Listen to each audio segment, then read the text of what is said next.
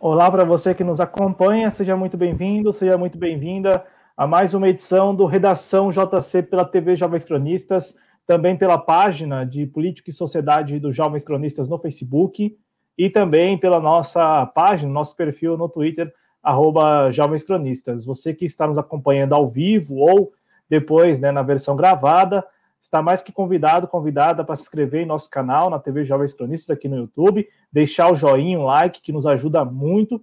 E se estiver assistindo ao vivo, é muito importante que você participe do programa mandando as suas considerações a respeito dos temas que serão abordados neste programa, programa que conta aí com a participação de Jonas Carreira, ele que é nosso cronista, editor de política lá em Brasília. Bom, programa de hoje pretende aí, a gente vai analisar é, na primeira hora, né? Vamos colocar dessa forma, é, no primeiro momento, é, a, aquilo que nós classificamos aqui na TV Jovens Cronistas, e aí isto também será discutido ao longo do programa, tá? A nossa concordância ou não com isso, né?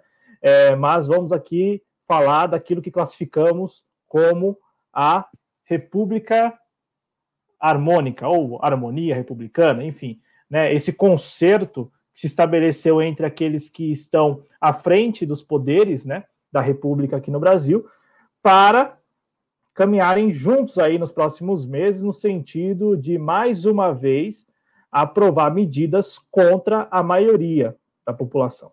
Né? E aí isto fica muito claro, é muito explícito na figura das contra-reformas que estão tramitando no Congresso Nacional e que, neste momento, parece ser o objeto aí é, de articulação entre é, estes poderosos, vamos colocar dessa forma, né? Nós ilustramos a, o nosso programa, né, com a imagem, né, a imagem aí do encontro do presidente Bolsonaro com o Dias Toffoli ainda no sábado passado. Sábado passado, no redação, nós falamos muito do escolhido, né, do daquele que foi indicado pelo presidente Bolsonaro para a sucessão do Celso de Mello lá no STF, o desembargador Cássio Marques, né? E, e aí, à noite daquele sábado, Jonas, você que estava aqui comigo, né, com a gente, é, naquele sábado, o Bolsonaro se encontrou com o Dias Toffoli exatamente, e também com o Cássio, né, para tratar aí dessa sucessão, né, uma vez que o, o Cássio é o indicado, inclusive nós falamos disso no programa passado sobre a indicação ser oficial, né, já publicada aí no Diário Oficial da União, e que é, será sabatinada aí na, na, nas próximas semanas, né, com, com toda certeza já é, depois aí da sucessão, depois da aposentadoria voluntária do Celso de Mello no próximo dia 13. É, Jonas, eu gostaria de te ouvir sobre as suas primeiras impressões deste encontro, porque tanto o encontro do Dias Toffoli com o presidente Bolsonaro no sábado passado, né, uma rodada de pizzas ali, né, pelo que saiu na imprensa, e também nesta semana a aparente reaproximação daqueles que não estavam distantes, né, Paulo Guedes e, e também o Rodrigo Maia, dão conta, Jonas, de que eles estão juntos, de que são gente da mesma gente. Você concorda com isso e como você observa essa ideia de harmonia mesmo, né, de um concerto aí, né? Quem é, sai aí prejudicado é, em toda essa história? Seja muito bem-vindo, Jonas Carreira, Redação JC. Boa tarde. Boa tarde, Cláudio. Boa tarde, espectadores, espectadoras aí da TV Jovens Cronistas. Então, Cláudio, é, esse, esse abraço, né, essa imagem aí que tem aí da live, né, do abraço do Toffoli, que foi essa semana com o Bolsonaro, ela é bem explicativa, né, é, explica tudo o que ocorreu né, em 2015, né, ela, ela, ela, ela é resultado né, de todo um processo histórico que, que se iniciou lá em 2015, né, então ela é, é, é o resultado concreto disso tudo, né, ela é, você perguntou quem saiu prejudicado disso tudo, né? Eu digo, eu digo que foi uma foi uma, uma figura, né, que também foi usada, né, para favorecer todo esse processo histórico de golpe, né, vamos dizer claro, golpe, né, iniciado em 2015. E a figura, eu fiquei bem assim, é, bem, é, fiquei meio que, é, como se diz, surpresa, né, surpreso com o, o, resultado de quem saiu realmente prejudicado, que foi, né, claramente aí os memes das redes sociais dizem que foi o, o Moro. Porém, né, eu fico meio com o pé atrás sobre esse, esse, esse desfavorecimento ao Moro, né? Eu, eu acredito ainda que ele é uma peça que não foi descartável 100%, né, eh, diante desse golpe. É, é importante ressaltar que, para mim, esse golpe ainda está em andamento, né? Esse, esse abraço foi só um simbolismo para concretizar tudo que nós já havíamos já relatado, né, desde 2015, que o golpe estava prestes, prestes a, a se concluir, e, e o golpe ainda está em andamento, né, e nisso ainda existe ainda figuras, personagens que participaram desse, desse processo histórico que estão guardados e podem ser usados a qualquer momento. E para mim, o Moro ainda é uma, ainda é uma figura que, que não está 100% fora, né? não é 100% carta fora do baralho, do jogo. Né? Então, acho que ainda, ainda é, é necessário ficar com o pé atrás diante dessa figura que representa o, o ex-ministro Sérgio Moro.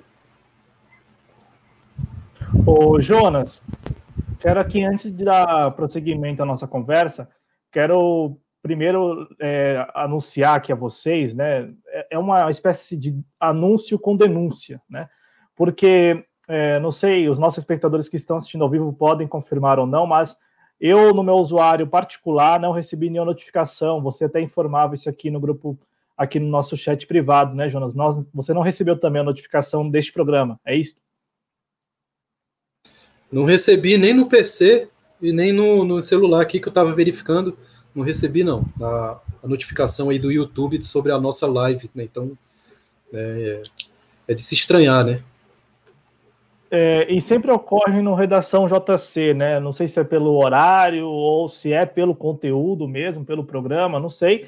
Mas é, só para que você que está nos assistindo entenda, nós estamos ao vivo, sábado, agora às 16h10, né? Sábado 10 de outubro de 2020, agora virou o reloginho 16 e 11. É, nós fazemos o redação todos os sábados, né, na faixa das quatro horas, sempre um cronista ou mais de um cronista aqui da redação, né, de cronistas do projeto. E nessa semana, assim como em outras semanas também, né, na semana passada, na semana a notificação chegou certinho. É, nesta semana, de novo, o YouTube não enviou a notificação para os nossos espectadores, e isso é uma denúncia que está sendo feita por nós mesmo aqui. Né? Não é nem a partir de relatos dos espectadores. Nós temos as nossas contas, né? além da conta da TV Jovens Cronistas, e nós não recebemos as notificações. Portanto, neste momento, eu peço aqui a licença do nosso público e a compreensão também, que eu farei o seguinte: eu vou compartilhar o link desta live, né, dessa transmissão, no nosso grupo, lá no nosso canal, né, no, no Telegram, né, e, e, o link está na descrição do vídeo e também no nosso grupo de discussão política no é, WhatsApp. E, e, ao longo do programa a gente vai compartilhando aí no Twitter e em outras redes sociais para que as pessoas possam é, ser notificadas, enfim, né, por meio dessas publicações nas nossas redes sociais. Bom, é, e aí eu peço a você que está nos assistindo que faça isso também. Encarecidamente eu peço que você faça isso, que você deixe o like, que você compartilhe este link, né? Porque é muito, é muito ruim, é muito difícil.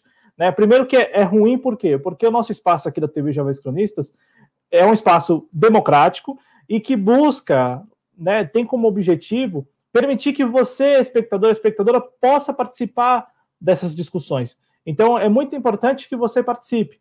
Por isso que nós é, reforçamos, inclusive ontem, né, é, aqui no programa especial sobre eleições, né, com, com o candidato a prefeito aqui de São Paulo, nós reforçamos o convite para que você, espectador, espectador, em todos os nossos programas, faça valer, né, a, a, faça valer ali a sua participação pelo chat, né, o espaço do chat, e mande ali as suas questões. Todas elas, sem xingamento, é claro, mas todas elas serão consideradas, viu, gente? Então, por favor, né? Este espaço aqui é um espaço que, que tem essa vocação, a vocação de permitir que você participe, que você mande aí as suas opiniões, as suas considerações. Bom, prosseguindo aqui com o nosso tema inicial, né, e também principal do programa, é, Jonas, eu destaco, e, e, e assim, o, o que nós vamos aqui abordar é exatamente a simbologia mesmo, né, é, do encontro do presidente Bolsonaro com o Dias Toffoli no sábado ainda, no sábado passado, com o indicado dele, o, Cássio Nunes, né. A propósito, saiu hoje, ou saiu ontem na revista Época, que o André Mendonça, ou os assessores do André Mendonça, foram pegos de surpresa aí com essa indicação. É, quem está no entorno do ministro da Justiça e Segurança Pública esperava que o André Mendonça seria o primeiro escolhido, o primeiro indicado, né? O Jorge Oliveira, pelo que saiu ao longo da semana, deve ir para o Tribunal de Contas da União, né? Deve ser indicado lá, é, pelo que saiu também na mídia, então podemos aí garantir a respeito disso, mas sabemos é, da simpatia, ou mais que simpatia, do presidente da República pela figura do João, do João, do Jorge Oliveira, né, hoje ministro-chefe da Secretaria da Presidência da República. Mas o fato, Jonas, é que tanto o encontro do Bolsonaro com o Toffoli e depois também a, a bandeirinha né, de paz ali que a mídia pintou, mas que, a bem da verdade, eu particularmente não acreditava que havia nenhum estremecimento de relação entre o ministro da Economia Paulo Guedes e o Rodrigo Maia. Eu digo porque eu não acreditava, eu não acreditava que eles estavam brigados, né? Que havia de fato um estremecimento, ainda que publicamente o Rodrigo Maia tenha falado algumas coisas em relação ao ministro da Economia. No entanto, a mídia pintou que a bandeirinha, né, a bandeirinha ali branca é, de paz foi é, hasteada. Esses dois encontros, Jonas, na minha avaliação, eles são muito didáticos no sentido de que é, mostram que, primeiro, que não é nem tudo que vem a público é o que de fato está acontecendo, né? É, e aí isto implica em um, em um Estado que não é o Estado transparente, é, é, é uma espécie de Estado paralelo, que é aquilo que falamos em muitos programas aqui sobre o Estado profundo, né? Porque é, você até destacou isso no seu comentário, quando falou que há, há algumas figuras, né, neste período histórico, que em alguns momentos eles são, essas figuras são alçadas, então são expostas e são ali de alguma maneira usadas para atingir algum fim, e depois elas são sacadas e são, digamos assim, guardadas, né, como se é, houvesse um armário mesmo, um arquivo aí, colocar é, onde essas pessoas ficam lá por um tempo, uma geladeira, uma geladeira, coloca essas pessoas na geladeira por um tempo e depois tira. Mais adiante, até a gente vai destacar isso, né, na figura de duas pessoas aí que estiveram é, recentemente aí na. Recentemente, assim, né? Recentemente, nos últimos anos, né, na pauta, e que de, é, de um tempo para cá não tem sido destacado ali que fim levou, né? É, mas eu destaco, Jonas, o papel didático e pedagógico desses dois momentos, né? Tanto do Toffoli como do Bolsonaro e o do Maia com o Guedes, porque eles nos ele me, pare, me parece que eles eles todos ali estão em conserto mesmo, né? Eles, eles estão azeitados, né? Para quê? E aí eu quero ouvi-lo a respeito disso. Para, neste primeiro momento, seguir aprovando medidas no âmbito do Congresso Nacional contra a população brasileira, ou contra a maioria da população brasileira. É, e aí eu aqui é, posso até elencar algumas das medidas. Né? Nós tivemos, além das contras-reformas trabalhista e previdenciária, temos agora a ideia né, de uma contra-reforma administrativa para, aí, para os servidores, né? Então, é, o objetivo é desmantelar o serviço público a partir da precarização dos servidores. Por isso que é importante a sociedade civil compreender a necessidade de é, participar dessa discussão, né, no sentido de impedir que o texto que foi enviado ao Congresso Nacional seja aprovado. E também nós temos, neste momento, discussões relacionadas ao orçamento do ano que vem né, ao orçamento da, da União para o ano que vem. Então, este concerto aí de, desta última semana, né, é, essa demonstração de apoio mútuo, é, tem aí, pelo menos por hora e, e no primeiro momento, é, é estas é, medidas, né, ou a aprovação destas medidas. Né, Trata-se de uma articulação para a aprovação destas medidas e de tantas outras.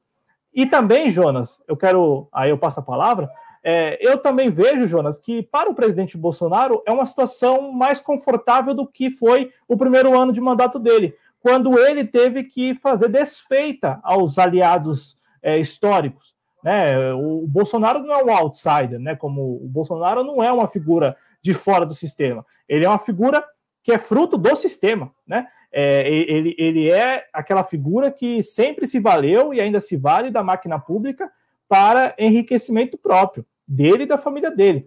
É, só que no primeiro ano de mandato, até pela, pelo rescaldo ali das eleições, o Jonas, ele teve que manter aquela postura, né? Pelo menos teve que fazer ali a personagem de, olha, eu sou um outsider, então eu não converso muito com o Congresso, eu não, não recebo deputados, eu não articulo. E aí agora, me parece que ele está se sentindo mais confortável exatamente porque agora ele, ele tem essa permissão.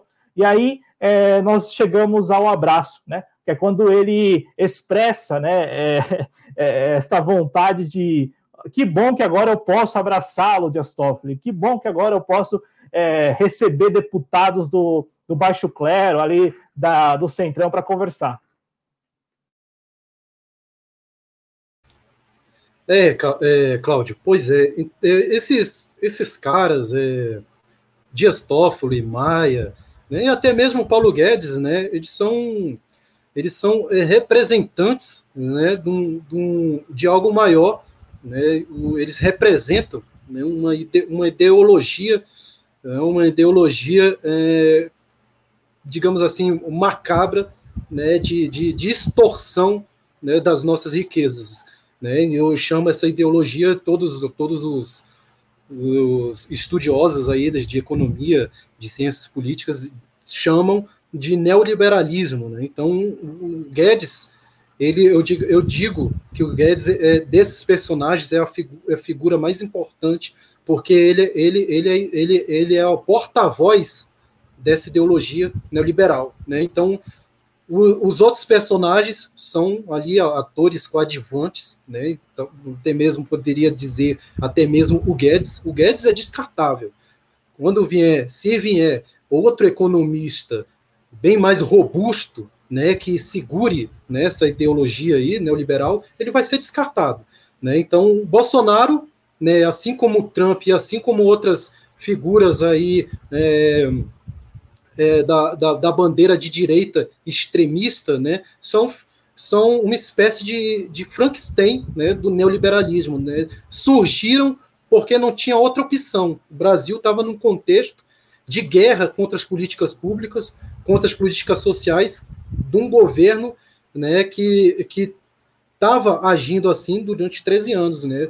O erro foi que, ele quis unir as políticas públicas e sociais, mas fazendo concessões com essa ideologia neoliberal. E teve uma hora que essa ideologia quis tomar né, tudo que foi feito durante 13 anos e placou o golpe, né, e botando esses personagens. Como o antipetismo estava tão enraigado na narrativa da, da direita da direita extremista, não tinha como colocar um PSDBista, um Alckmin, que vinha todo bonitinho ali com uma social-democracia tal. Não tinha como a, a, a opinião pública estava tava, tava tendendo né, para a direita raivosa. Então, o que, é que eles fizeram? Colocaram o Bolsonaro, mas com um representante neoliberal, né, que é o Paulo Guedes. Mas isso tudo é figuras que vão ser descartadas. O Bolsonaro, daqui a um tempo, não vai ser mais nem lembrado. Né? Daqui, daqui, pode até em 2022 ganhar um personagem da direita, né, um PSDBista, que eu acho que é o que alinha mais com o neoliberalismo, pode até ganhar, mas o Bolsonaro, essa, esse Frankenstein, esse erro, né, esse erro na Matrix, no sistema, ele vai ser descartado, assim como foi o Moro, assim como foi, vai ser o Paulo Guedes, o Maia, assim como foi o Cunha, né, e assim como vai ser figuras que a gente vai relatar daqui, daqui para o final do, da live.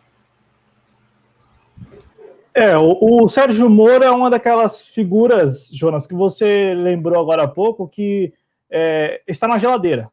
Né? Ela está na geladeira, é uma figura que está na geladeira. Portanto, o papel do Sérgio Moro foi, é, num, num, primeiro momento, é, trabalhar no sentido de ajustar as condições para a vitória da, da extrema-direita, como você colocou agora, né? Então, é, tentou ali, num primeiro momento, criar condições para a, a direita de sempre, né? Que seria a direita neoliberal mesmo, aquela mais, é, digamos, convencional, né, com o PSDB, só que as condições elas foram ao extremo e aí surge, né, não, é, não é que surge, né, mas você tem todo o terreno ali fértil para a ascensão da extrema-direita na figura do presidente da República, né, que é de extrema-direita, mas ao mesmo tempo também guarda muitos vícios da, da, da, da prática da, da, politicagem no Brasil, né? Porque é, é de extrema direita porque é, adequou o discurso, mas o, o, método é o de sempre, né? Que é assim se valer da máquina pública como um, um bom e grande parasita, né? É, e, e, e, aí o Sérgio Moro, no segundo ato, ele participa do desgoverno Bolsonaro. Então ele, ele depois de criar as condições, ele aparentemente recebe a sua recompensa trabalhando ou é, sendo ali alçado à figura de ministro. E, e, aí, mais recentemente, quando a opinião pública, e aí pesa muito a opinião pública em tudo isso, né? Porque as condições foram criadas para a, uma, uma, vitória da, da, da, da direita convencional. Mas a opinião pública preferiu e foi ao extremo. E no segundo ato, a opinião pública estava com esse extremo. No terceiro ato, não é que a opinião pública deixou de estar com esse extremo, é que a percepção mudou. Né? E aí entra a questão da saída, da saída do Sérgio Moro, porque o Sérgio Moro ele deixa o desgoverno Bolsonaro porque a percepção era qual? O barco está afundando. E aí nós chegamos agora, no, no, seria o quarto ato. No quarto ato está lá o Sérgio Moro na geladeira e o desgoverno nada de afundar. Né? Ele afunda com o Brasil, mas os próprios lá não nos parece assim desesperados.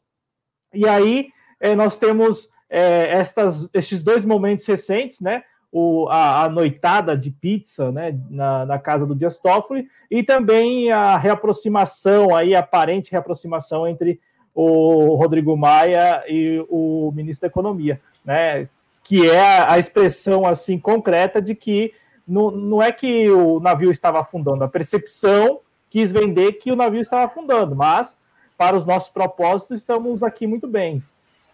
É isso, né? É, é, né?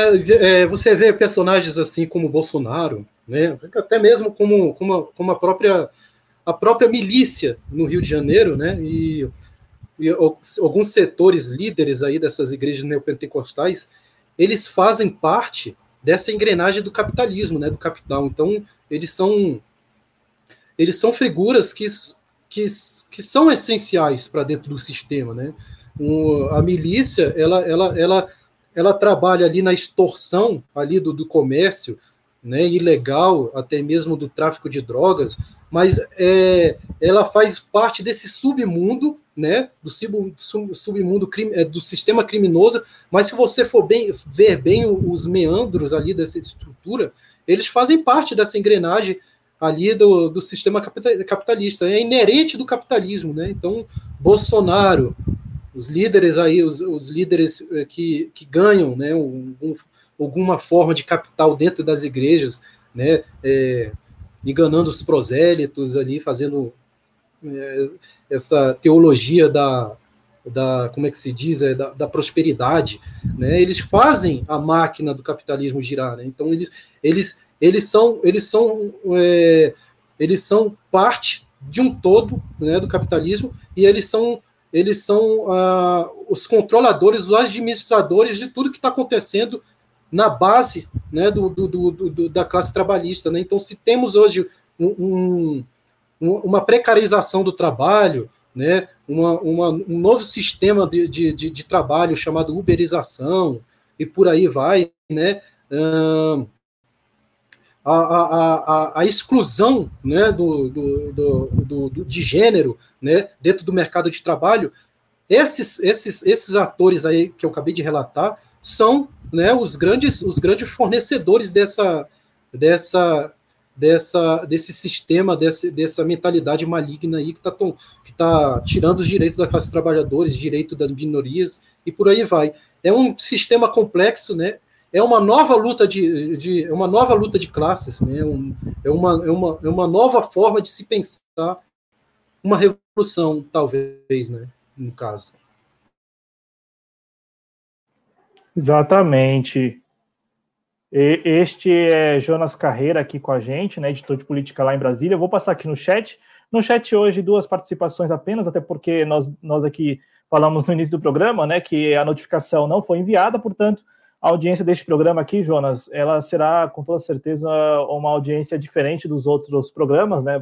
Vai destoar dos outros programas, porque desta vez, neste final de semana, mais uma vez, é, não temos aí a colaboração do YouTube né, no envio das notificações. Então, quero agradecer aqui a Raquel Sampaio, que está com a gente, espero que a situação lá relacionada à filha dela esteja aí resolvendo, né? É, espero mesmo, são os votos aqui dos jovens cronistas, é, para que a situação, é, dentro do possível, né, se, se normalize. e também aqui a Marlene Costa, que é nossa membra, é, dando boa tarde para mim e para o Jonas Carreira. Muito obrigado pela audiência. Você que vai tiver, chegando aqui na TV. Se tiver alguém aí é, ouvindo, né, vendo a gente aí através da live, dá um toque se recebeu ou não né, a notificação, porque a, nós aqui não recebemos, né, Cláudio? Então, é, a gente conclui que ninguém deve ter recebido né, a notificação do YouTube.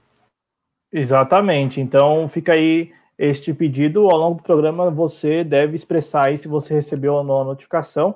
É, provavelmente não recebeu notificação, porque nós aqui, deixando claro, né, nós estamos olhando também com, no, com os nossos perfis pessoais e, e, os nossos perfis pessoais não receberam as notificações, né? A notificação, né? Então, tá aí. É, é isto. Você que vai chegando aqui, que não conhece nosso trabalho ainda, fica um pouquinho, acompanha o nosso trabalho, deixa o like, é muito importante, compartilha a live, se ainda puder contribuir financeiramente também, né? A gente faz esse pedido aqui porque o nosso trabalho é, é um trabalho totalmente independente, estamos aqui por conta própria, é, estamos expressando aqui o que nós estamos analisando, vocês têm também neste espaço a oportunidade de expressar o que vocês pensam a respeito do que nós falamos e a respeito dos temas também. Então, é um espaço muito democrático mesmo.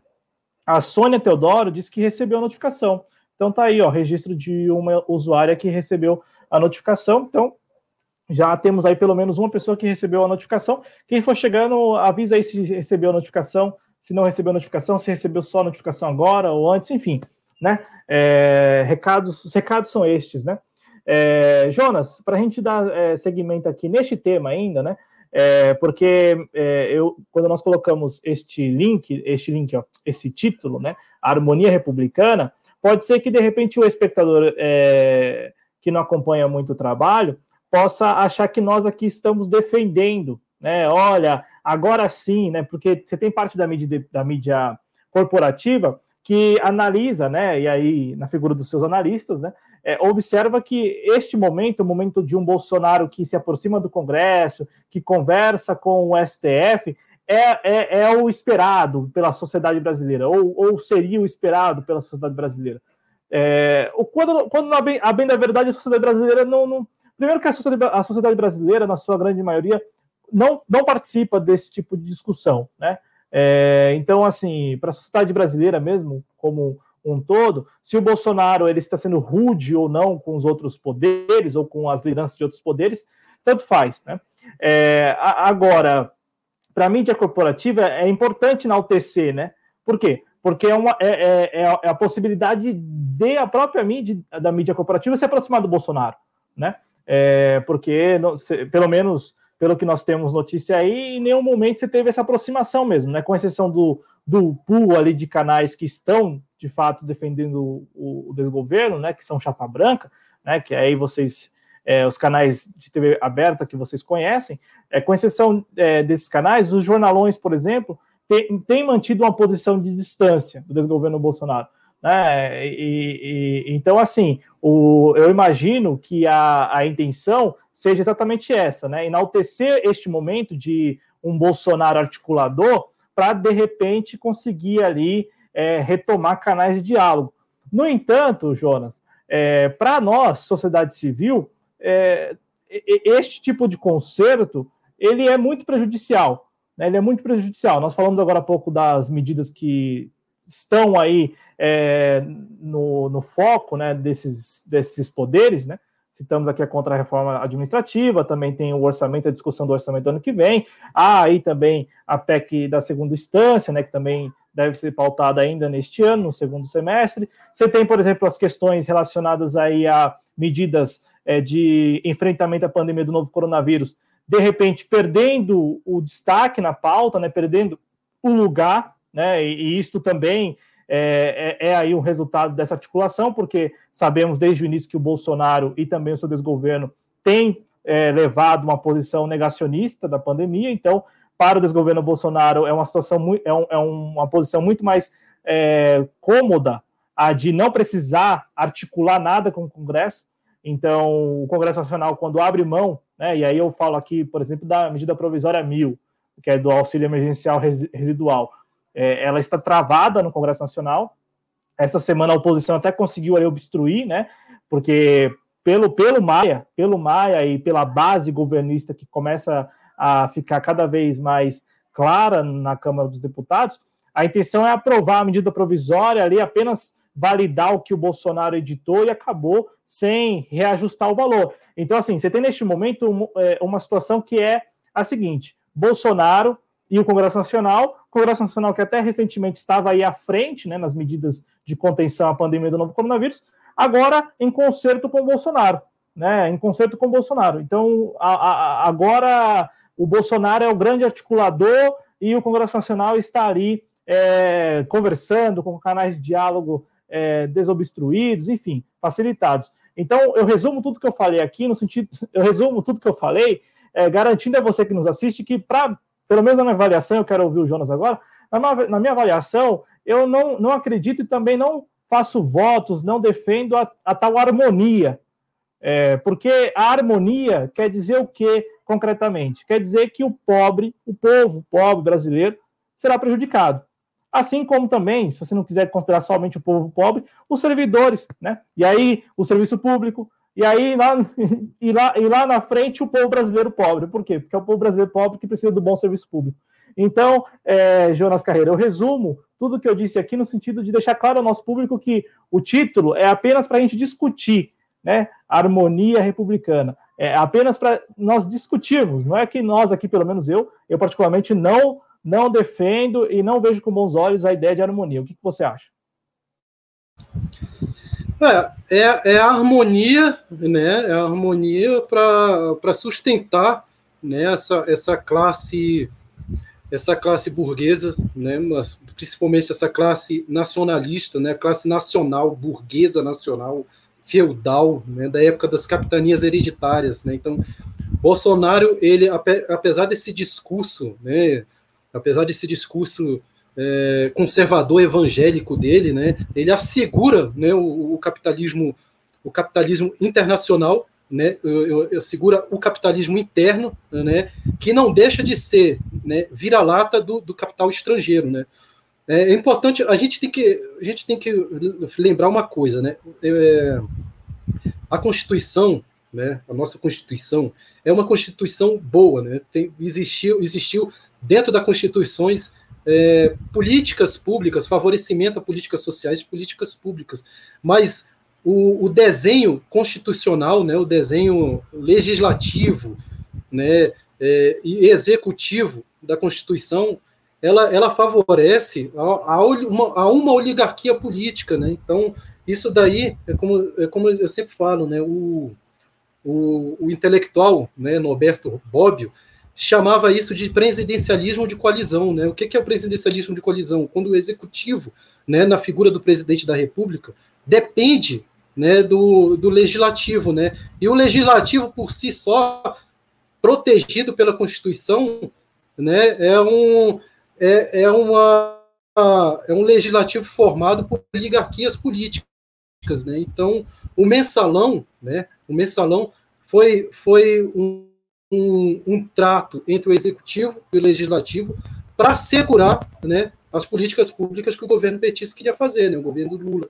Né? Então, é, não, não foi algo algo assim de tenebroso, né? Foi o sistema permitiu, né, o desenho do mensalão a ser a ser usado mensalão por, para o PT poder é, fazer as suas políticas públicas, né? Então teve que fazer essas concessões com a oligarquia política representada lá dentro do legislativo. E o Bolsonaro, né, se elegeu, né, enganando aí uma parte do eleitorado aí, né, nefelibata, que sonha, né, com, com uma, uma mudança no sistema sem mudar a Constituição, né, uma mudança no sistema através do voto, né, que eu não vejo como ter sem mudar a Constituição, né, e sonhou que o Bolsonaro ia mudar toda essa velha política, toda a engrenagem dessa velha política, mas não, o Bolsonaro tinha 30 anos de, de, de, de, politi de politicagem dentro desse sistema, como é que ele ia mudar? Então ele foi, foi, foi uma peça, uma peça fundamental para enganar né, esses nefelibatas eleitores dele, e agora ele está mostrando que é uma peça dentro do sistema, né, que funciona para assegurar nessa oligarquia política que, que trabalha né, para essa burguesia nacional, né, que é nacional né, só para destruir né, o nosso meio ambiente, para fazer grilagem, para maltratar né, o trabalhador camponês, né, o sem terra, né, mas é vira-lata do capital estrangeiro, né, Cláudio? Exatamente, até queria deixar isso claro, né? É, você é muito feliz quando sempre fala aqui que trata-se de uma elite é, nacional feudal, né? Feudal, né? Porque não tem nada de nacionalista, né? Ao, ao contrário, né? É, toda vez que a ordem vem lá de cima, né? Aqui embaixo prontamente ela é atendida, né? Sem qualquer questionamento e, e assim da, da forma mais vassala possível. É, a propósito, Jonas, já que a gente falou disso aqui, é, eu quero aproveitar e amarrar algumas pontas que nós fomos deixando ao longo dessa nossa conversa aqui sobre essa questão da harmonia, né? A primeira ponta é exatamente a que você acabou de abordar, mas já tinha trazido antes, que é a, o fato de que nós temos aí essas figuras todas que neste momento tem lá um papel a desempenhar, né? Tem lá uma personagem a ser interpretada mas que logo menos serão sacadas. E aí isto implica em a gente aqui deixar claro ao nosso público quem é que de fato controla isso. Quem é de fato, quem é que de fato é, comanda. E aí é, é importante é, explorar aqui a, a, cadeia de comando mesmo. Né? Por isso que sempre nós aqui tratamos da questão é, muito explícita, né? até, até algo que nos surpreende né?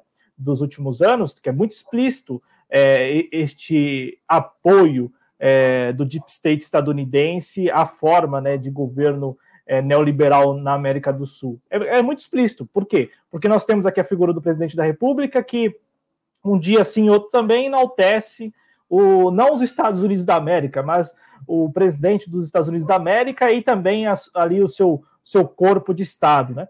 Ah, recentemente nós tivemos aí golpe na Bolívia, né? Assim de forma muito explícita, grosseira, assim, sem qualquer é, sem qualquer constrangimento, né?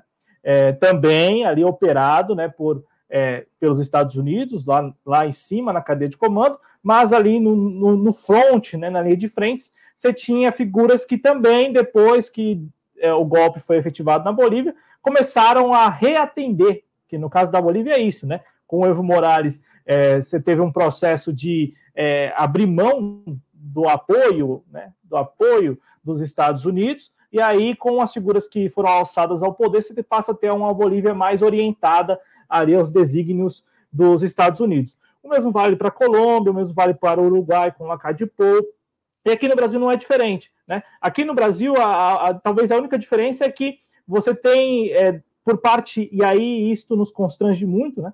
Por parte do próprio corpo de Estado brasileiro, você tem é, esta, esta predisposição em ser vassalo, né? essa predisposição. É, às vezes aqui, aqui nós observamos que não precisa nem vir a ordem. É, antes mesmo da ordem vir, você já tem o Bolsonaro e também aí ali os generais que estão no entorno dele atendendo, né? atendendo assim de pronto, de antemão, no caso, a, as vontades dos Estados Unidos, então, dos estadunidenses, né? E principalmente do deep state estadunidense.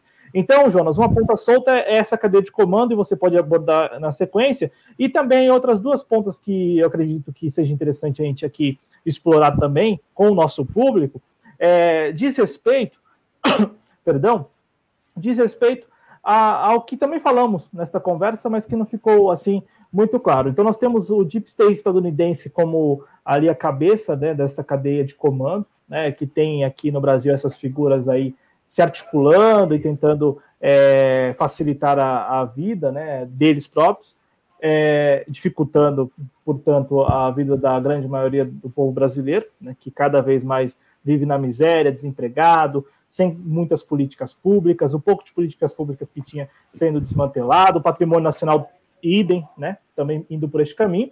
É, mas o que é, me parece também interessante da gente explorar, Jonas, é, diz respeito mesmo à, à personalidade, né? A, personalidade, a pessoa do Jair Bolsonaro.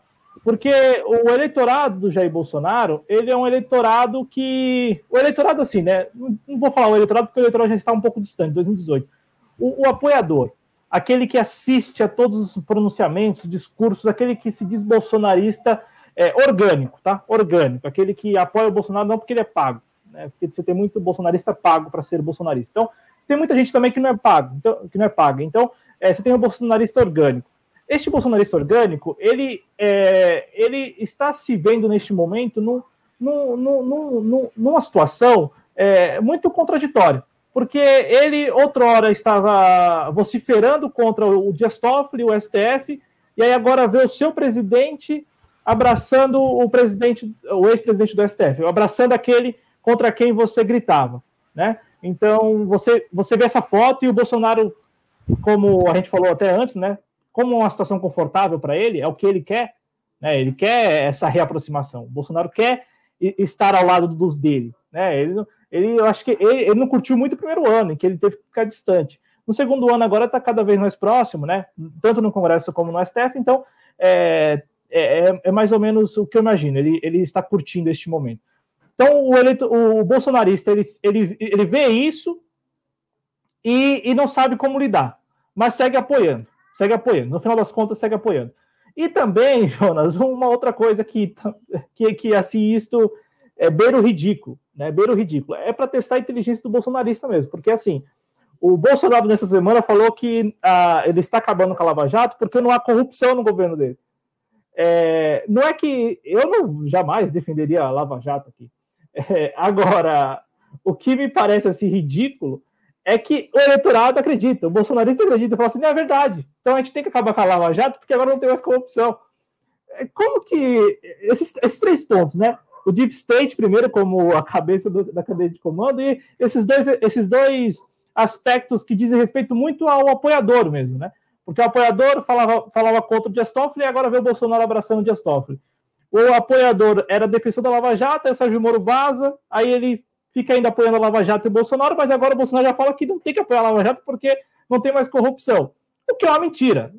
É uma mentira deslavada. Para além do, dos escândalos de corrupção relacionado ali a salários de assessores, você tem no próprio desgoverno, no, na esplanada dos ministérios, o Marcelo Álvaro Antônio, que é, é indiciado, denunciado, né? Há muitas evidências de que, de fato, participou ou operou em Minas Gerais lá o esquema das candidaturas laranjas. Você tem o Onix Lorenzoni, né, que tem aí um, uma ficha corrida daquelas, né? O Fábio Van Garten, que segue lá, apesar do esquema dentro do desgoverno Bolsonaro no primeiro ano de mandato, né?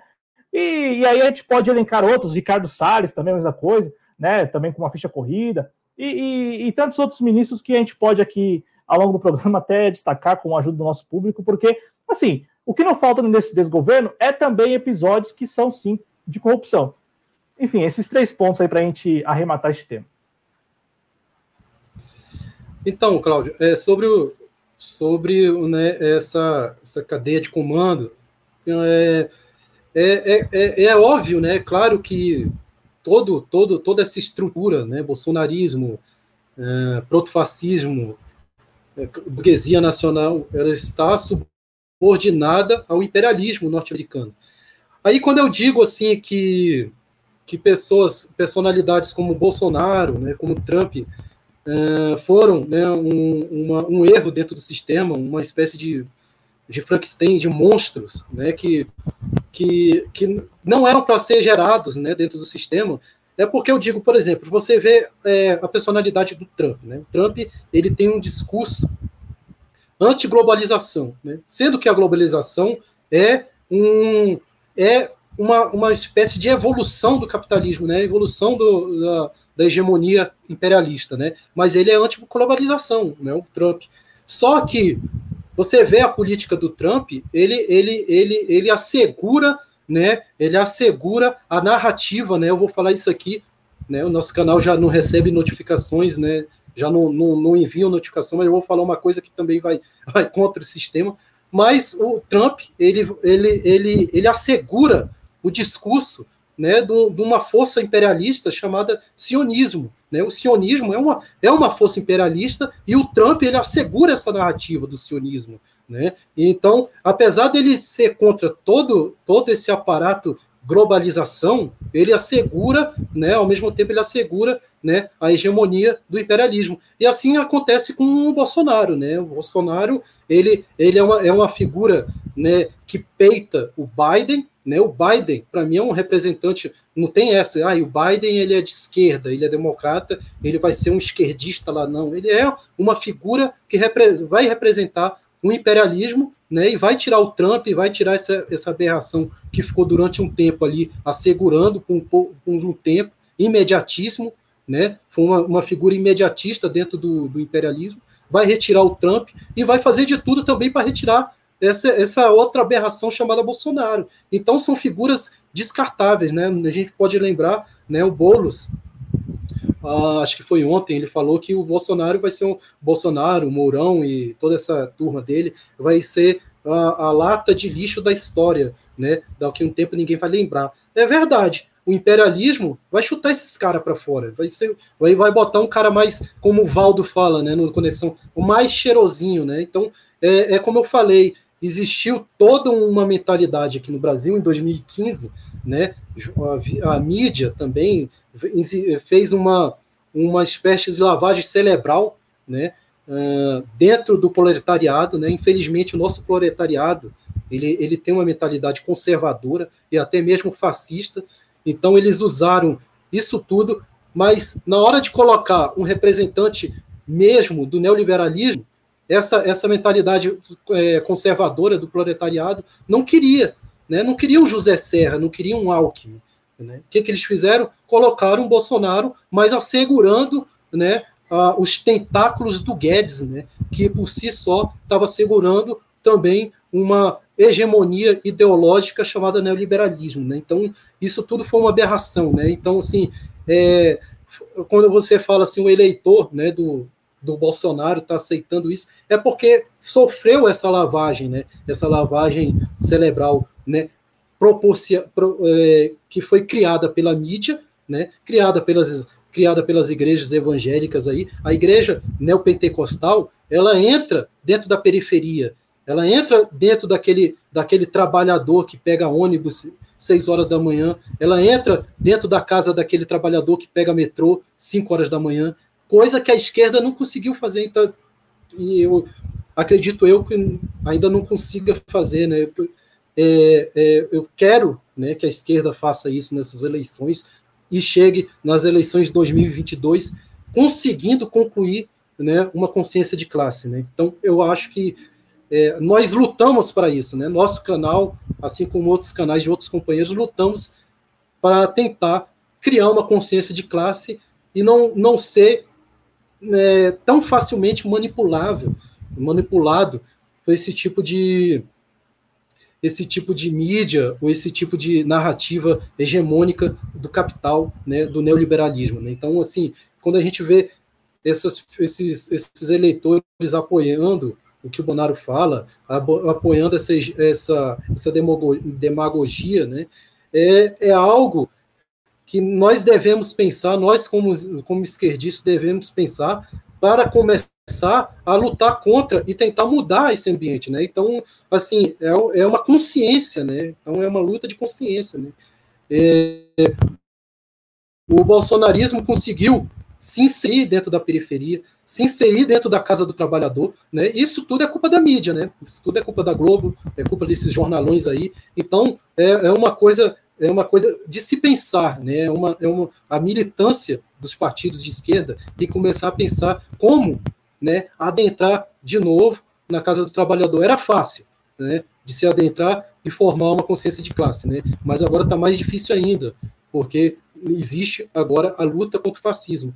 Mas, infelizmente, a esquerda, ao invés de estar pensando nisso, a esquerda está se digladiando, lutando entre eles mesmos, né? Estão lutando entre eles mesmos para tentar impor uma hegemonia de um projeto de Brasil, né? Sendo que uma união, né? Uma união podia fazer um Brasil bem melhor e lutar mesmo, realmente, uma luta realmente pelo povo brasileiro, pelo trabalhador, e, e assim vai. Eu não sei se eu esqueci algum ponto aí de, de falar, qualquer coisa aí tu me, me dá uma luz aí, me lembra aí que aí eu tento hum, debater.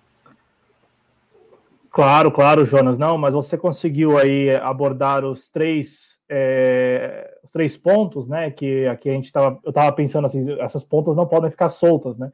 Porque nessa estrutura aí o Bolsonaro não é, o cabe, não é a cabeça do, é, da cadeia de comando, né? É, a cabeça da cadeia de comando não está aqui no Brasil.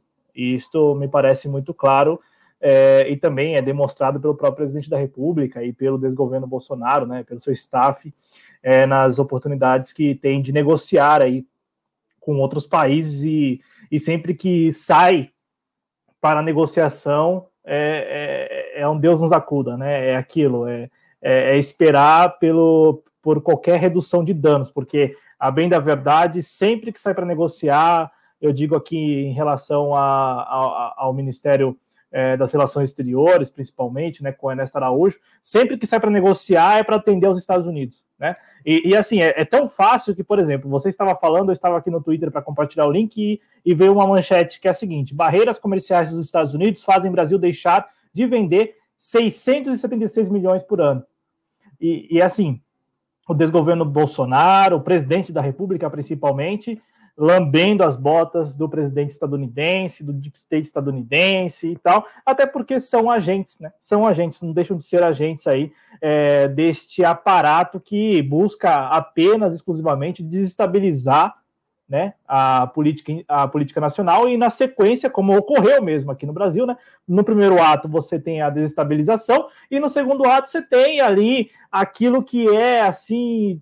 É, o Jonas, que é historiador, até pode é, precisar melhor aí, né, é, historicamente, mas que é uma prática, assim, muito antiga, que é a, a, prática de expropriação mesmo, né, de, de, olha, no primeiro momento eu vou me, e, e me posiciono, eu vou e me coloco ali, e depois eu começo a explorar mesmo, a extrair ao máximo, que é o que está ocorrendo no Brasil aí nesta última década.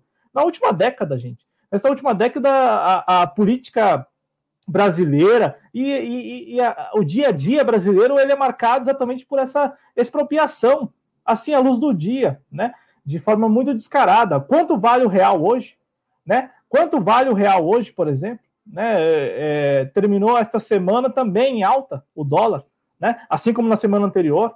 E, e assim, por hora não tem qualquer, não tem qualquer, não, não tem qualquer, é, ainda que menor que seja, não tem qualquer expectativa de que o dólar ele irá cair e o real irá se valorizar. Não, inclusive no contexto da pandemia do novo coronavírus, há, eh, há levantamentos, há inúmeros levantamentos que mostram que o real é a moeda mais desvalorizada no contexto da pandemia do novo coronavírus.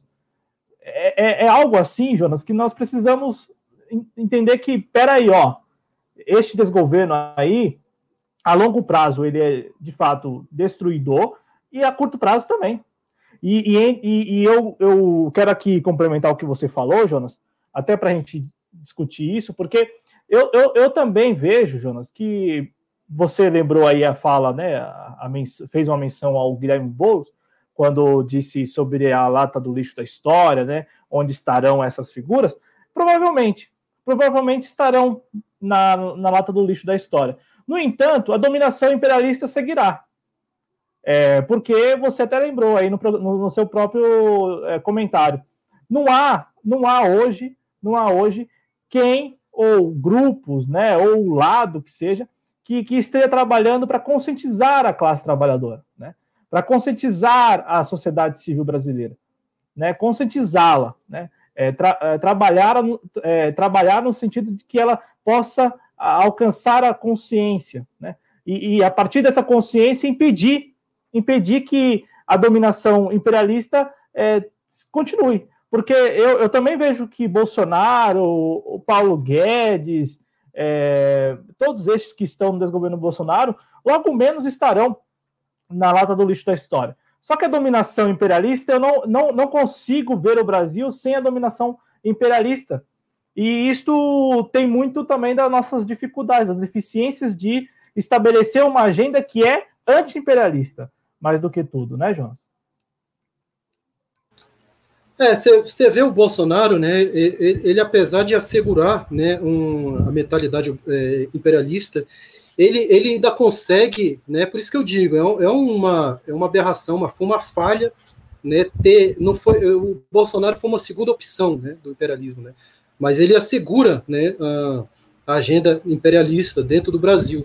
Mas o Bolsonaro é aquele tipo de cara que que é, vou, vou, vou relatar aqui um, um, processo histórico que aconteceu no Brasil, né, para tentar explicar o que é o Bolsonaro, né? Na, na época, na, na época, a Inglaterra, né, na época do Brasil, do Brasil, Brasil imperial, a Inglaterra era o imperialismo na época, né? Então, a, a partir da Revolução Industrial, né, mudou-se né, o, o sistema de produção né, imperialista, né? Então já não era mais o sistema escravocrata que era usado, era, era mão de obra, né, mão de obra assalariada, né? Já estava o, o, capitalismo estava evoluindo, né? Então já era estava aquela passagem do escravo do escravo para mão de obra assalariada. Então a Inglaterra já estava querendo passar essa hegemonia, né, para todos os países. A Inglaterra era a potência imperialista da época, né?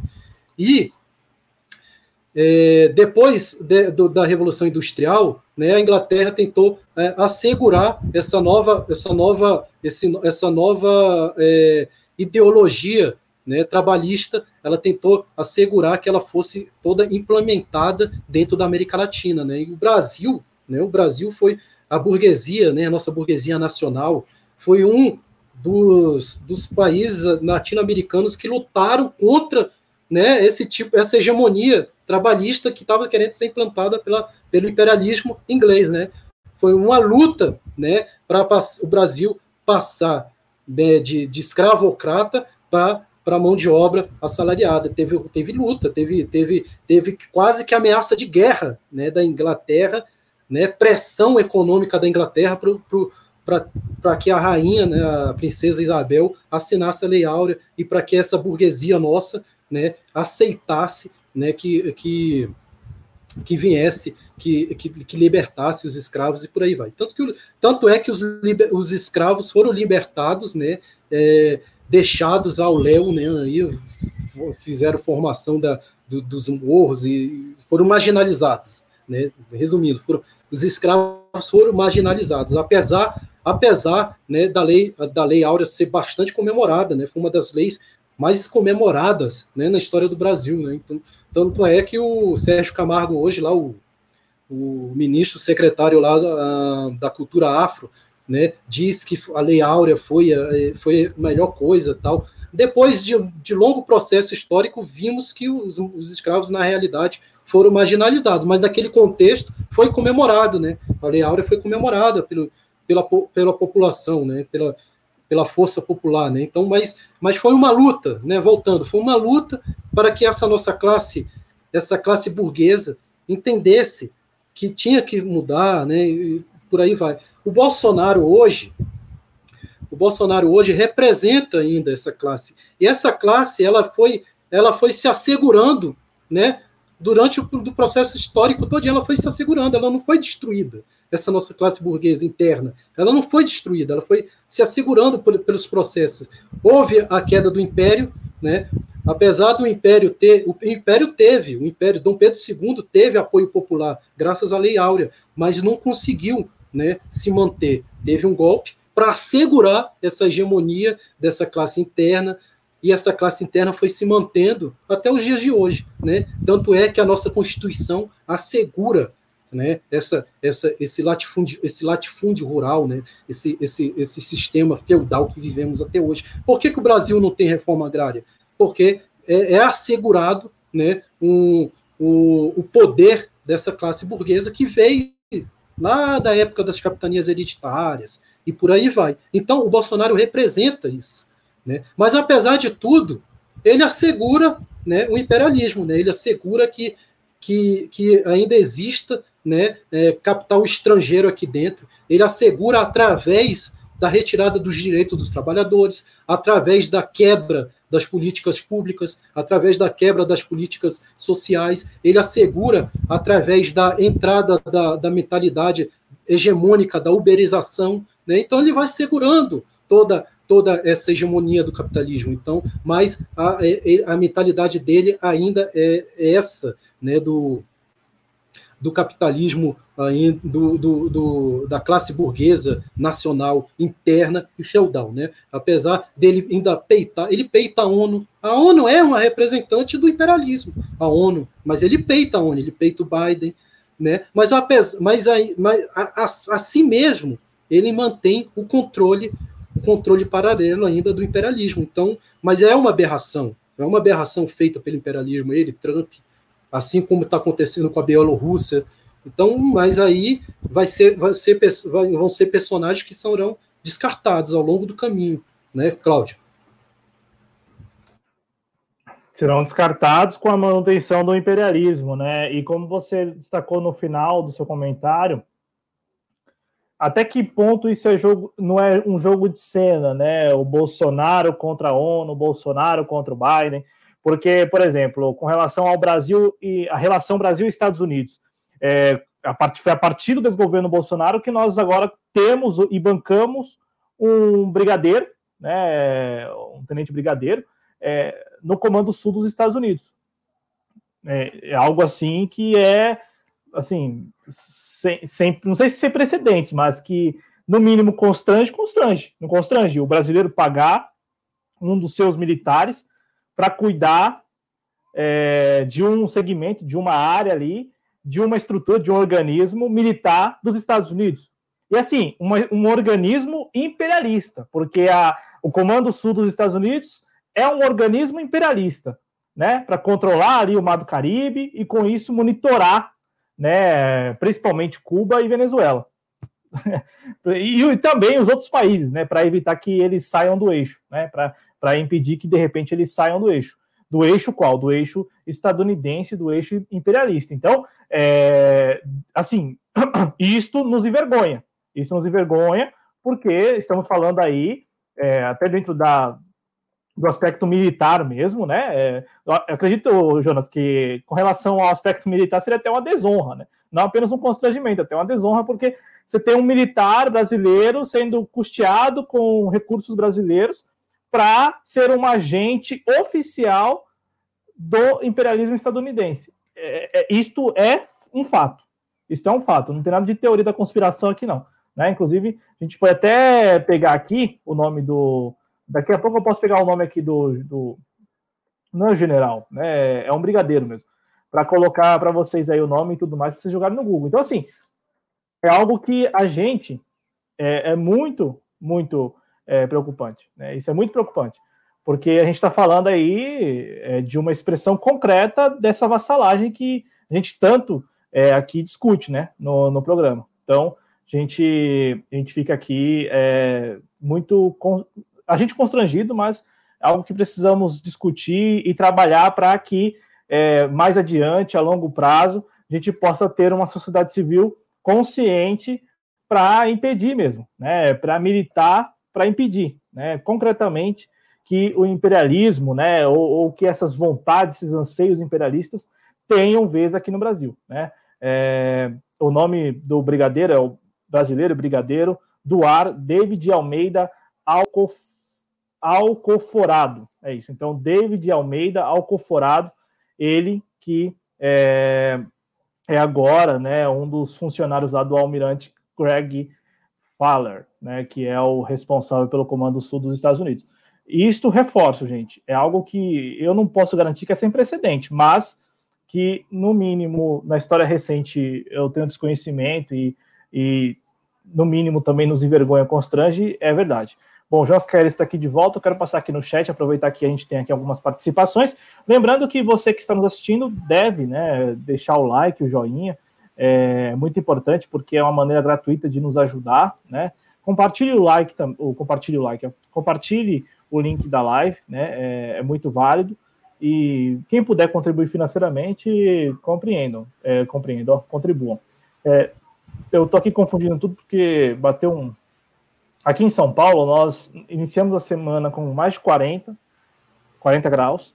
Aí no meio da semana nós tivemos chuva e um friozinho a temperatura caiu bastante, Jonas.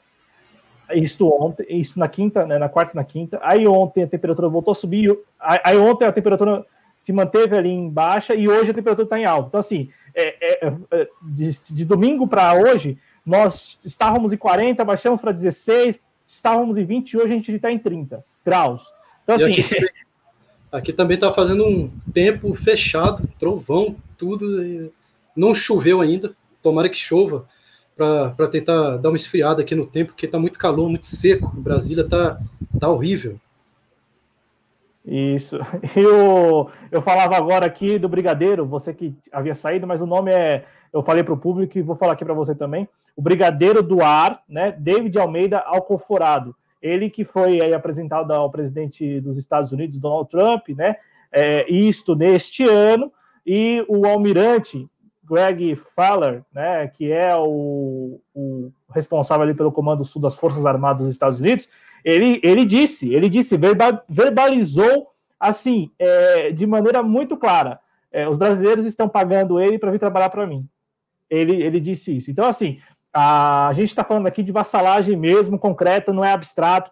Até porque quando a gente fala também de nacionalismo aqui, a gente não fala do, do nacionalismo abstrato. Devemos ser nacionalistas, assim, de forma abstrata. Não, a gente tenta sempre é, fundamentar, é, escorar né, essa nossa vontade de que o povo brasileiro é, é, saia dessa, né, todos nós saiamos dessa conscientes, é, nós sempre, tentamos escorar em algo concreto. Né?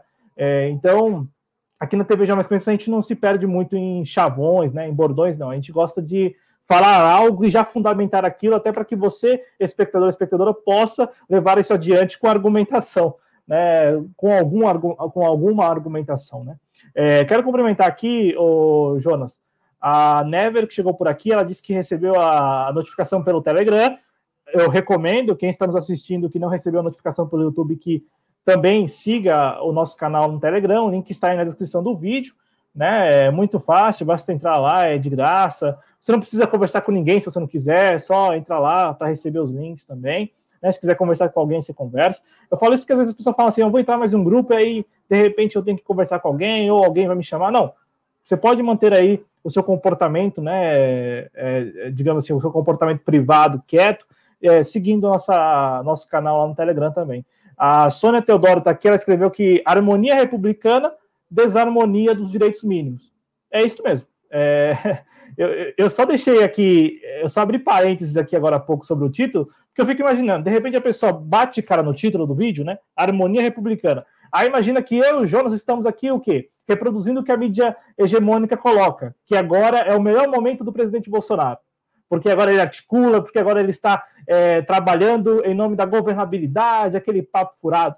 Não, nós não, nós não concordamos. Ao contrário, a gente vê com muito maus olhos aí é, essa ideia deles estarem é, azeitados, porque quando eles estão azeitados, é, é ainda mais prejudicial para o, o, povo brasileiro, né?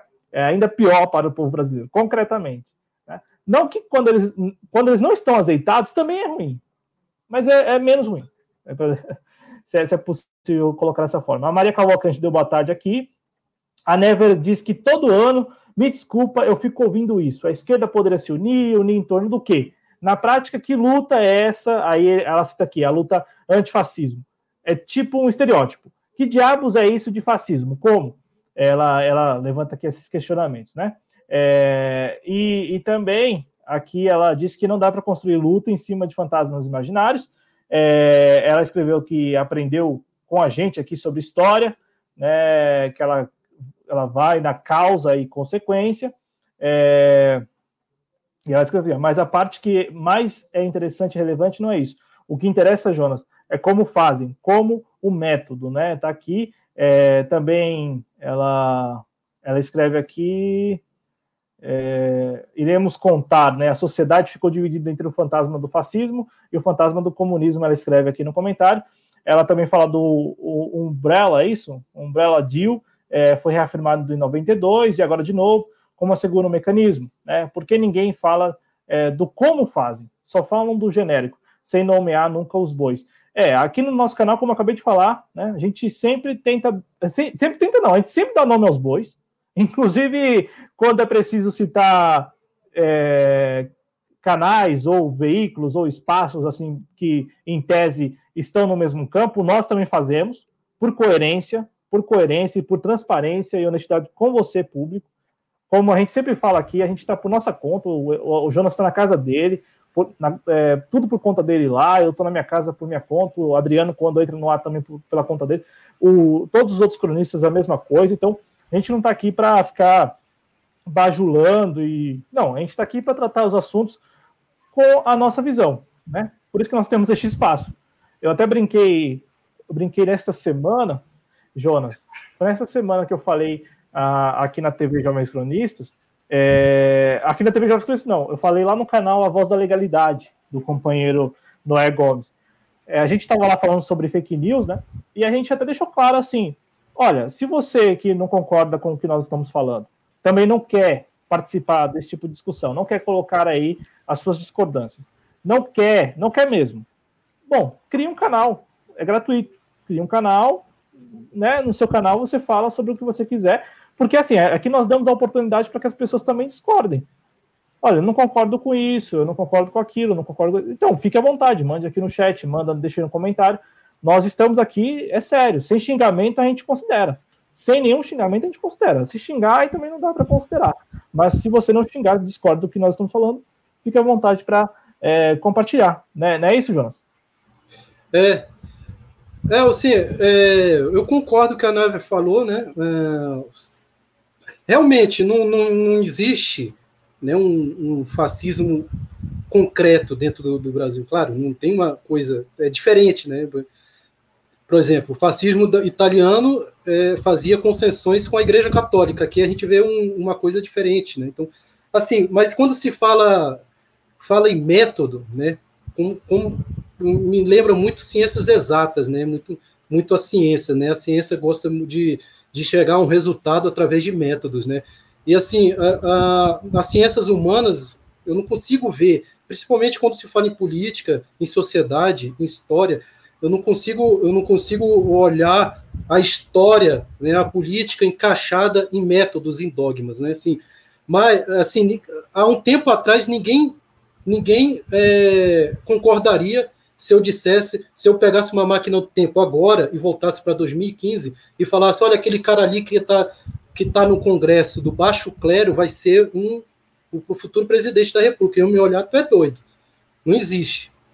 Né? Então, assim, assim não, eu acho que para a gente, quando eu falo em união da esquerda, é para lutar para a esquerda, a ideologia da esquerda não suma, né? Porque a ideia desses caras, né? A ideia do, dos, desses canais, até mesmo da direita, é que a gente suma, né? A gente, a gente se torne invisível, né? Então, assim, se a gente ficasse atacando, por exemplo, jovens cronistas, pegar um canal, um outro canal companheiro e atacar eles, porque eles são do PDT ou porque eles são do PSTU, tem uma mentalidade diferente, é isso, os caras lá da direita vão, vão, vão apoiar essa, esse tipo de, de, de guerra entre nós. Então, quando eu falo de união, é para lutar contra, toda essa, essa, essa violência a qual nós de esquerda estamos sofrendo. Né? E eu eu costumo dizer que o Bolsonaro é proto-fascista porque o Bolsonaro realmente não se encaixa né, no, no fascismo tradicional. Né? Mas, assim, é, vamos, vamos fazer um método para chegar a uma determinada revolução? Eu acho que não se encaixa. Acho que tem coisas bem complexas, complexas que tem que ser estudada. Né? É, é, por exemplo, tem uns certos revolucionários aí, né? uns, um, uns, umas certas, um, certas pessoas do, da, dos setores da esquerda que se dizem bolcheviques, né, né, querem encaixar o que aconteceu em 1917 na Rússia, encaixar aqui. Né? Aí, eu, aí eu, eu, eu me penso, né, vamos, ser, vamos ser historiadores agora, né, não vamos esconder fatos. Né? A Revolução Bolcheviques pegou a família do Czar, né, trancafiou no palácio durante meses, né, sofrendo torturas psicológicas, né, e a, o Kizar tinha, família, tinha, tinha filhas pequenas, logo depois o Exército Vermelho invadiu lá e fuzilou Kizar. Foi, foi o que aconteceu, vamos ser, vamos ser claros né, na história. Né. Aí depois, mas vocês você pode dizer, não, mas o Kizar fez isso, fez aquilo, tal, beleza, tudo bem, tudo bem mas vamos, vamos ser bolcheviques aqui no Brasil, vamos invadir lá o Palácio do, da Alvorada, pegar lá a, a filha do Bolsonaro, né, fraquejada. Né? Não, tô, não sou eu que estou falando, Bolsonaro mesmo, mesmo falou que a filha dele era uma fraquejada. Vamos pegar a fraquejada e vamos fuzilar?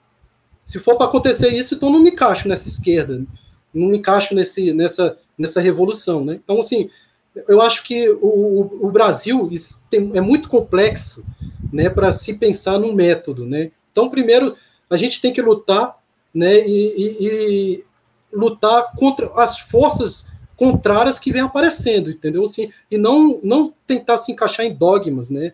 E, e não se atacar. Né? Eu, eu, quando eu falo em, em, união da esquerda, é o, é o poder escutar é, um pensamento antagônico ao meu, né? pegar esse pensamento e tentar encaixar no que eu penso, né? e aceitar e, e, e formar uma síntese disso, né? pegar uma anti uma antissíntese e formar uma, uma antitese e uma tese e formar uma síntese e, e nisso lutar contra o que está surgindo contra a gente. Né? Eu acho que é, isso. Eu acho que, que, que depois, né, depois a esquerda pode se separar, mas eu acho que a luta agora é uma luta de união, né? é uma luta de união. Né? Se vamos usar o exemplo aí de, uma, de, um, de um exemplo de duas esquerdas, dois partidos aí que têm lutado um contra o outro aí dentro da esquerda, PT e PDT, se unir o pensamento nacional desenvolvimentista do Ciro Gomes com o pensamento do o pensamento de, de políticas públicas do Lula, né, um pensamento de tirar o Brasil da fome, né, se unir isso tudo, o Brasil vai para frente, entendeu? Se unir isso tudo, o Brasil vai para frente. Agora, se pegar os dois e se matarem, é isso que o bolsonarismo quer, é isso que o fascismo quer, é isso que o imperialismo quer. Entendeu? É por isso que eu falo de uma união da esquerda contra um protofascismo, contra essa, essa figura execrável que é o Bolsonaro. É a realidade é essa. Tem uma figura execrável que vai fazer de tudo para derrubar a esquerda e fuzilar a esquerda do Brasil. Né? Um tempo atrás ele falou ali no, ali no, no Nordeste que ia varrer o PT do Nordeste. O PT, hoje em dia, o anticomunismo, hoje em dia, se representa em uma fala, antipetismo. Por isso que eu sou contra quando eu penso, um cara da esquerda fala, eu sou antipetista.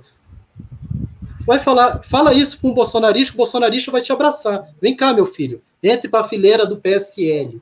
Seja um fascista, um neofascista, seja um skinhead. É isso que ele vai falar. O antipetismo hoje representa o anticomunismo. Então é muito melhor a gente se unir, formar uma força contra isso tudo que está acontecendo, né, do que se degladiarmos em, em egos, né, em, não, a minha teoria é melhor, né, o meu nacional, nacional desenvolvimentismo é melhor do que a exportação de commodities, né, então, sim, vamos unir tudo, unir tudo, o Brasil tem riquezas para desenvolver industrialmente, tem riquezas para alimentar o mundo, né, de comida, então dá para unir tudo e formar uma potência, né? Contra o protofascismo e depois contra o imperialismo. É esse, é esse o meu pensamento, né? Eu, eu assino embaixo, Jonas, eu assino embaixo. É... E aí eu até acho que isso cabe muito para a gente falar agora do próximo tema, né? Até para arrematar mesmo o programa. Né? Ah, tem ainda aquele bloquinho do que fim levou, né? Hoje duas personalidades aí que a mídia hegemônica decidiu, por hora, não explorá-los mais. É, mas antes, a gente vai falar aqui de eleições, né? E, e, e, assim, essa disputa, né, que nós estamos já assistindo há, há, meses, porque é, aqui no, a, a, esquerda, né, ou a oposição, a, a esquerda mesmo, né? A esquerda brasileira ela discute, né, essa questão que diz respeito aí às eleições já desde o início do ano, né? até porque trata-se do lado derrotado em 2018, né? Então é preciso, desde então, se, se organizar. Então há, trabalhos aí que datam, inclusive, de 2018, né? É, eu me recordo, por exemplo, ano passado, das fundações dos partidos de esquerda se unindo para é, criar um tal observatório da democracia. É, há também ali algum. Havia ano passado, não sei se este ano não, não teve tantas, porque, porque nós estamos em eleições e tal, né? E também porque teve a pandemia, é, também pela pandemia. Mas no ano passado, nós tivemos muitas reuniões entre presidentes dos partidos de esquerda, né? Então, é, no início do ano passado, você teve muitos encontros, a gente até noticiou aqui na TV já muitos encontros entre os candidatos, entre os candidatos não, entre os presidentes, encontros e tal. Então, parecia que já em 2020, aliás, até o Flávio Dino chegou a comentar isso ano passado, que o ideal para o campo da esquerda, para o campo da oposição, era tornar as eleições municipais num grande plebiscito, né? Num grande plebiscito. Então, explorar, sim, os temas centrais, nacionais nas eleições municipais e pedir ali o voto às pessoas, se as pessoas estavam concordando ou não com os rumos. No entanto, é, 2020 começa, é, antes mesmo da pandemia do novo coronavírus, com a disputa já bem mais acirrada. E aí entra aquela questão já histórica, né? É, da tal hegemonia de um partido, e aí o outro partido tentando também é, se estabelecer como uma nova, uma neo-hegemonia, é, né? Então, hoje, é, por exemplo, você tem o Partido Democrático Trabalhista trabalhando para se estabelecer como coordenador de um arco de alianças para além do Partido dos Trabalhadores, né, e para além do partido é, do PCdoB também. Então, o PDT com o PSB estão aí já juntos nessas eleições, inclusive foi tema do programa com o Noé Gomes na última terça-feira aqui no canal, né, tratando aí das expectativas deles, dos trabalhistas, para este pleito. Mas assim, Jonas, ano passado o espírito era de que este ano seria um grande plebiscito, portanto era necessário uma união mesmo de todos os partidos do campo da esquerda com candidaturas aí para testar mesmo, para testar se há alguma viabilidade ou não para 2022. Terminou que agora nós temos aí os partidos de esquerdas, cada um disputando ali é, no seu nicho, né? É, pouca unidade mesmo. Unidade, a gente está falando unidade eleitoral, viu, gente? Nem, nem unidade eleitoral né, se, se conseguiu. E também, Jonas, do outro lado, já há a disputa de 2000, já, já há o cenário 2022. Né? Isso levando em consideração que chegaremos em 2022 com eleições aí é, a serem realizadas e tal. Por exemplo, a Folha de São Paulo já, já deixou claro que hoje o principal antagonista é, do presidente Bolsonaro é o João Dória. Então, como sempre, né, o, o, jornal Folha de São Paulo, assim como os jornalões, estão com o PSDB. Mais uma vez com o PSDB. E, e a intenção é exatamente alimentar essa narrativa, né, de que o, o, João Dória é o candidato adversário, é o candidato adversário, o candidato adversário do, do, do Jair Bolsonaro. Eu falo isso porque na, nas, nas matérias sobre as pesquisas do Datafolha nesta semana, por vezes, o jornalista que escreveu lá, o, agora é, é Igor, agora me fugiu o sobrenome dele, o sobrenome dele é até difícil, é, ele, ele colocou por vezes que o João Dória é hoje o principal antagonista. Né? Então, assim, Jonas, enquanto nós temos do lado da oposição esta aparente desorganização mesmo, né? E todos agora apostando nas eleições municipais para tentar ali alcançar alguns postos e tal, sem nacionalizar a disputa, né? Inclusive, os partidos da esquerda estão é, participando do pleito sem nacionalizar, com exceção do, daqueles é, é, de viés revolucionário, como o PCO, o PCO e o PSTU. Ambos os partidos, né, PSTU e PCO, estão levando essas candidaturas mais para nacionalizar a mesma discussão. Né? Inclusive, ontem a gente recebeu aqui o Antônio Carlos, que falou muito disso, né? de que a, a candidatura dele aqui em São Paulo, pelo PCO, é de fato para trabalhar os temas centrais, nacionais, e não tratar ali da, da política do dia a dia, né? do asfalto, da, da calçada e tal. É, então, nós temos, neste momento, um cenário em que a esquerda não está nacionalizando o debate, não está nacionalizando a discussão, quer ganhar algumas posições, e do outro lado você já tem a narrativa, já tem pelo menos a narrativa, que será o candidato, já está até posto, inclusive. Não há dúvidas de que será João Dória. Né, pelo lado de lá, isto já com aquele, aquelas várias demãos diárias de que, olha, é o João Dória, é o João Dória, é o João Dória, como foi feito pela Folha de São Paulo ao longo dessa semana.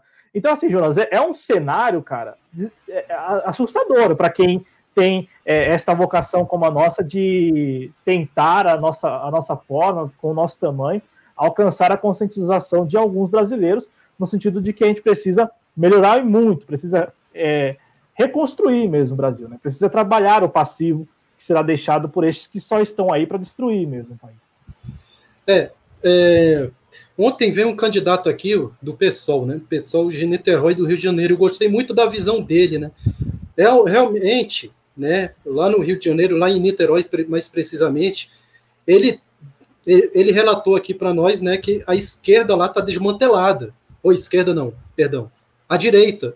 Elas, eles estão perdidos, né? Tem, tem um bolsonarismo raiz, tem um bolsonarista mais mais assim ameno, né? E tem o tem a, a ala ali da direita, o Witzel, e eles estão brigando. Aí o que, que ele falou diante disso, né? Ele falou que o momento agora da esquerda, lá dentro de Niterói, no contexto de Niterói, o momento agora é né, da esquerda para acabar né, com isso daí que está acontecendo, né, com, essa, com essa, essa política né, de é, antidemocrática que representa o bolsonarismo. Né? Então, mas assim, gostaria de fazer um comentário né, sobre, sobre o, o, essa treta que está acontecendo na esquerda, mais precisamente né, entre PT e PDT. Né? Eu, eu vou falar um relato aqui de um colunista da, da, da TV 247, né? É, não vou dizer o nome dele.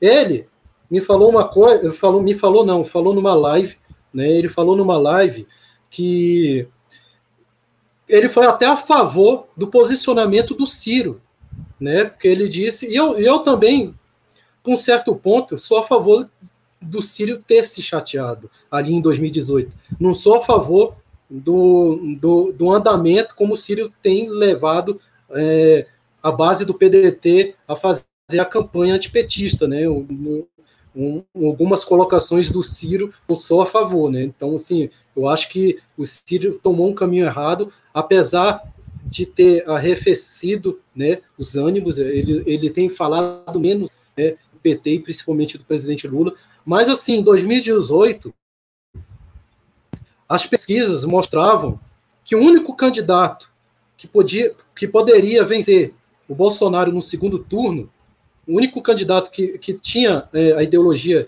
da esquerda e poderia vencer o Bolsonaro no segundo turno, era o Ciro. O Haddad, ele poderia chegar no segundo turno, mas justamente por causa do antipetismo, o Haddad podia, poderia perder. O PT, né, o PT, por ego, ou não sei porquê, decidiu não, não abrir mão da campanha do Haddad e ir para frente com o Haddad perder. Não pensou no Brasil nesse momento, não pensou na, na, numa, numa, numa no, no, que está acontecendo agora. Eles não pensaram que ia botar um cara como o Bolsonaro agora, que suja né, o tecido democrático do país. Né? Poderíamos, hoje, ter um Ciro como presidente aí, poderia estar. Tá estarmos melhor se nessa época o PT, não, peraí, vamos unir uma força aqui em torno do único candidato que pode ganhar no segundo turno e vamos unir essa força e vamos vencer o protofascismo. Não teve. Aí o que, que, que, que o Ciro fez? No segundo turno, o Ciro foi para a França. Fez essa, tomou essa atitude de ter ido para a França e ter deixado de apoiar o Haddad. Né? Também poderia ter o Haddad ganhado com a, pre, com a presença do Ciro ao lado? Poderia. Né? Um, um pelo, um, um, os dois personagens pelo ego fizeram isso. Acontece que agora a gente está vivendo isso aqui com Bolsonaro.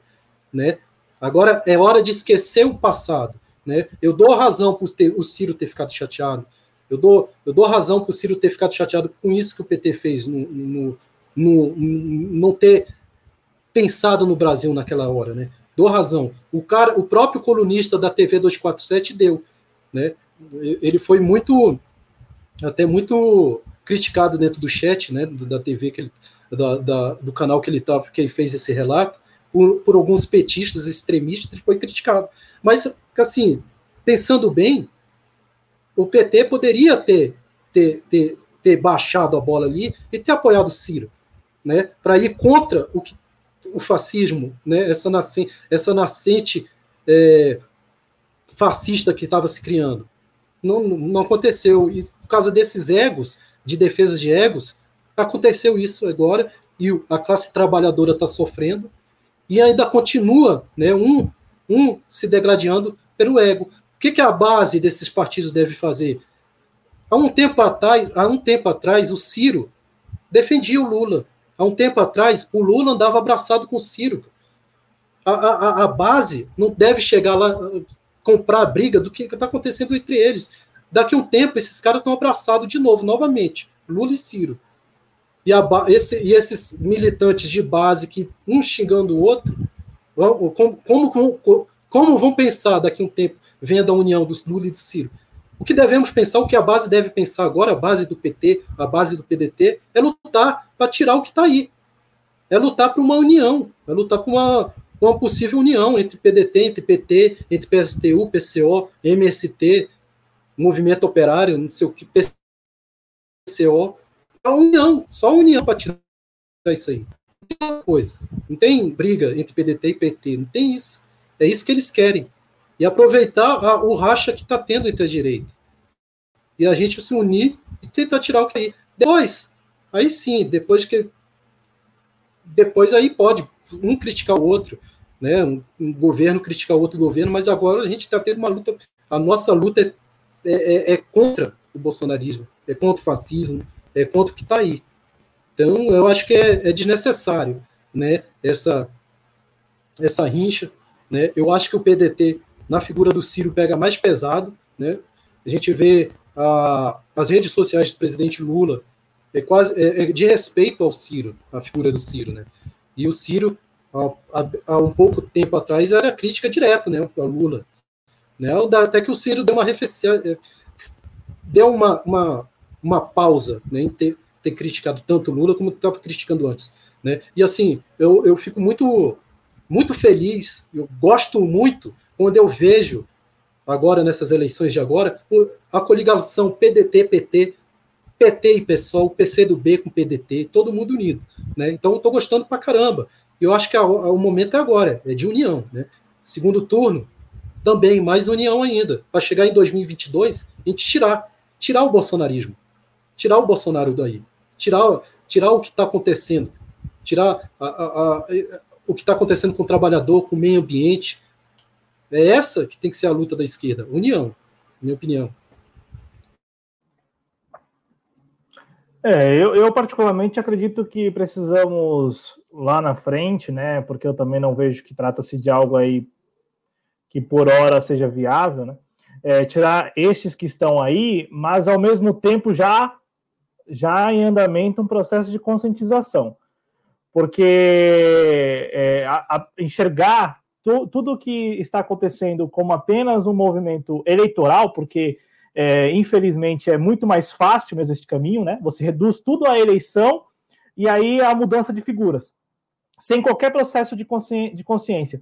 É, de, de, de, conscientização. É, quando você, é, você tem um grande funil e aí você reduz tudo à eleição e você ganha uma eleição, porque é isso que pode ocorrer em 2022. Até lá, pode ser que assim é, capengando e tal, todos os partidos de esquerda cheguem lá em 2022 e porventura vai que um ganha. Não estou falando que vai ganhar ou um ou outro, mas vai que um ganha. Até porque serão muitos na disputa, tem aí o recall, né, o, a, o saldo do Bolsonaro e tal, e pode ser que o, o eleitor lá vote e tal. Isso considerando que a, as eleições elas são sérias, que não há qualquer interferência e que o, o, o povo vota conforme a sua percepção de mundo. É, é, o, o, que de concreto vai mudar? Porque a, o processo de conscientização, se, se, se, seguir como nós estamos hoje, capengando, não há qualquer processo de conscientização. É, tanto é que nós estamos aqui falando de Ciro e Lula, é, Ciro e Lula, né? Mas, por exemplo, para o brasileiro, o Lula é muito mais conhecido, até pelo, pelo fato de ter sido presidente e também pelo que ocorreu recentemente com ele, do que o Ciro Gomes, né? Então, o Ciro Gomes, inclusive, é. foi até o, o, um dos pontos que eu abordei com o Noé Gomes, é o Ciro Gomes ele precisa tornar o PND, né, que é o que ele defende, é, mais fácil para as pessoas, porque as pessoas, uh, muitas não o conhecem, não conhecem o Ciro Gomes, e muito menos o PND dele, muito menos as intenções, o Plano Nacional de Desenvolvimento, com quem ele é, se alia. Então, assim, para uh, o grande público, para o eleitorado, de forma geral, o Ciro Gomes ainda é uma figura desconhecida. É, agora, já que você tocou no ponto de 2018, é, eu, particularmente, na condição até de jornalista, e, e, e eu também consigo enxergar, é, eu, eu, consigo enxergar esses, esses dois polos, né, esses, digamos, essas duas arenas. Na arena partidária, é, o que vale são os cálculos. É, o Partido dos Trabalhadores lançou uma candidatura aqui em São Paulo, mesmo sabendo, aqui na capital, mesmo sabendo que o seu candidato é desconhecido, mesmo sabendo que o seu, seu candidato parte é, muito distante do, dos, dos, líderes ali da pesquisa, das pesquisas de intenção de voto, porque é o partido que governou a cidade por mais de uma vez, é o maior partido do país em número de filiados, em número de militantes, é, é, é o partido que tem muita capilaridade, portanto, você tem diretórios é, aqui zonais, né? Então, por zonas do partido. Então, é um partido que tem muita presença mesmo, assim, presença, eu digo, é, física, né? Com militantes ali, com espaço. Então, assim, é, isto aqui, no, aqui em São Paulo e em todo o país. Então, assim, é, para, na arena partidária, em 2018, tanto 2018 como agora, é o mesmo cálculo. O cálculo é: eu preciso defender o que eu já tenho, eu sou o maior. Né? Então, o cálculo é este. É, quando você traz, por exemplo, a questão de defender o Brasil ou de pensar no Brasil, bom, eu particularmente eu faço esse trabalho aqui de comunicação social e esperando que em algum momento possamos melhorar a conjuntura. Ainda que tenha poucos espectadores, ainda que tenha poucos likes, ainda que tenha poucos inscritos, mas que a gente possa verbalizar isso, que a gente possa expressar isso, né, deixar isso registrado. Eu, eu faço isso, eu, Cláudio Porto, pensando não, não digo pensando no Brasil, porque seria muita presunção, mas é, querendo colocar minhas ideias e acredito que são ideias como as suas e como a de todos os cronistas aqui, no sentido de um Brasil melhor, porque não dá mais para tolerar 13 milhões ou 14 milhões ou milhões de brasileiros desempregados tentando viver no dia a dia, assim, sobrevivendo. Você sai em ruas, tanto de São Paulo como de qualquer outra cidade do país, você só vê pessoas assim, em condições miseráveis mesmo, né? Ali na labuta, sabe? Suado o dia inteiro, tentando livrar alguma coisa para levar para casa, né? E tentando também livrar ali do aluguel. Então, assim, as condições do povo brasileiro não devem ser estas, né? Essas condições precárias e miseráveis. Ao contrário, nós precisamos, precisamos militar para que essas condições sejam mudadas, sejam revertidas mesmo. Né? Ainda que eu, como eu disse no início, não acredito que por hora a gente vai conseguir isso, mas a gente vai militar por isso. A gente precisa militar por melhores condições para a vida do povo brasileiro e sem ser uma expressão abstrata. Concretamente, vamos impedir é, a aprovação de algumas contra-reformas, vamos militar para que a ajuda chegue de fato ao povo brasileiro, né, aos brasileiros mais pobres. Enfim, é isso. É este, por exemplo, o nosso trabalho na, na condição de comunicadores sociais. Então, assim, é, é, é, indiretamente, sem ser presunçoso, nós pensamos no Brasil. Já o cálculo político, o cálculo partidário, não considera o Brasil. Não considera o Brasil. E, e isto vale tanto para o Partido dos Trabalhadores como para o Partido Democrático Trabalhista. No cálculo partidário, o que vale é, bom, eu vou agora me lançar candidato, mesmo que eu não tenha qualquer possibilidade real, segundo as pesquisas, porque eu preciso defender a minha estrutura partidária. E o outro partido, olha, eu vou me aliar com este partido B, ou, o terceiro aí, né, nessa história toda, que aí eu tô aqui me referindo ao PDT e PSB, pensando em 2022.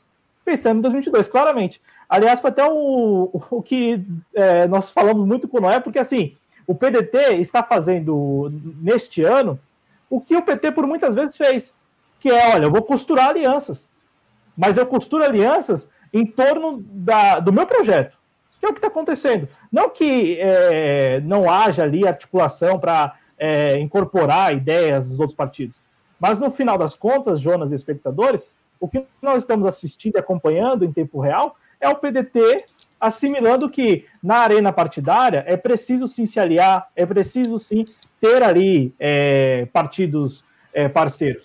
E, e, nesta o PT está ficando é, para trás. Reforço, tudo dentro da arena partidária, que não é o melhor campo para travar essa disputa, porque como o Jonas falou, a situação do país ela é muito ruim.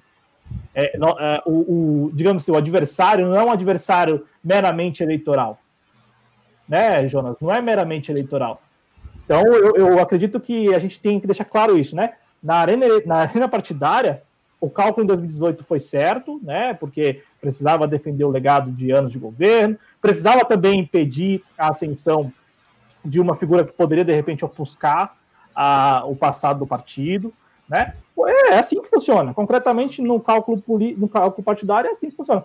E o Brasil? O Brasil, bom, o Brasil é, infelizmente, é quanto pior, melhor, né? Para algumas pessoas. É, é, assim, o ideal, né? O ideal para nós aqui, nós, nós cidadãos, né, trabalhador, o ideal para o trabalhador é, um, é uma ruptura com o sistema que está aí. Né? Esse é o ideal. Agora, se nós pensarmos como vamos fazer essa ruptura através dos partidos, não tem como. Né? Por exemplo, o PDT, o PDT para mim tem figuras como o Tabata, Tabata Amaral que, que é, é, do, é do sistema, representa o sistema. O PDT votou a favor da privatização da água. Né? Tasso Gereissati era ligado com a família do Ciro. Né? Mas, ao mesmo tempo, o PDT tem história. Cara. O PDT tem história. O que foi Brizola? O que foi o Brizola? O Brizola peitou, peitou a ditadura militar. Ele, ele, ele praticamente peitou a ditadura militar com a, a polícia militar do Rio de Grande do Sul, do Sul. Ele peitou armado, com arma na mão. Então, para mim, foi, foi o, o, único revolucionário mesmo que existiu assim, assim, de verdade, foi o Brizola ali. Então, o PDT tem essa história. E eu acho assim que o, o Ciro tem mudado um pouco a concepção dele, ele tem entrado mais no ramo da esquerda. Assim, não li o livro dele, né, mas assim, eu acho as ideias nacionais desenvolvimentistas legais, eu, eu acho que se aproxima daquilo que eu, que, que eu estudei sobre Getúlio Vargas, né? Eu acho legal isso. E falando agora do PT, né? Em, em, olhando essa ruptura com o sistema, o PT ainda tem muito o que mudar, principalmente na direção, nos dirigentes do partido, né? Tem muita coisa errada ainda dentro do quando se fala em, em dirigentes nacionais, né? A gente veio isso em algumas coligações. Aí eu estou falando isso que sou petista, sou filiado ao PT. Então eu estou falando isso uma crítica do PT. Mas, ao mesmo tempo, também observo que o discurso do presidente Lula é, me agrada, né? me agrada um pouco. Ele, ele deu um, uma colocação um tempo atrás, agora, acho que essa semana, sobre o Frente Ampla, que não entraria no Frente Ampla se não houvesse a taxação de fortuna dos ricos. Isso me agrada, esse tipo de discurso. Assim como me agrada alguns tipos de discurso né, do Ciro. O que não me agrada no Ciro é a forma violenta como ele vinha atacando o Lula, né? É, o que o Lula não faz, o que o petista não faz, né? Você não vê um, militância do PT agressiva com o Ciro Gomes, mas aí o Ciro ataca violentamente aí o figura do Lula. Mas assim, pensando como num todo, não existe um partido que faça a ruptura, o que seja, o que é bom, né? Uma ruptura né, do sistema. Né? O que, que nós temos que fazer é denunciar o que está aí, é fazer pressão ao partido, é fazer pressão aos políticos.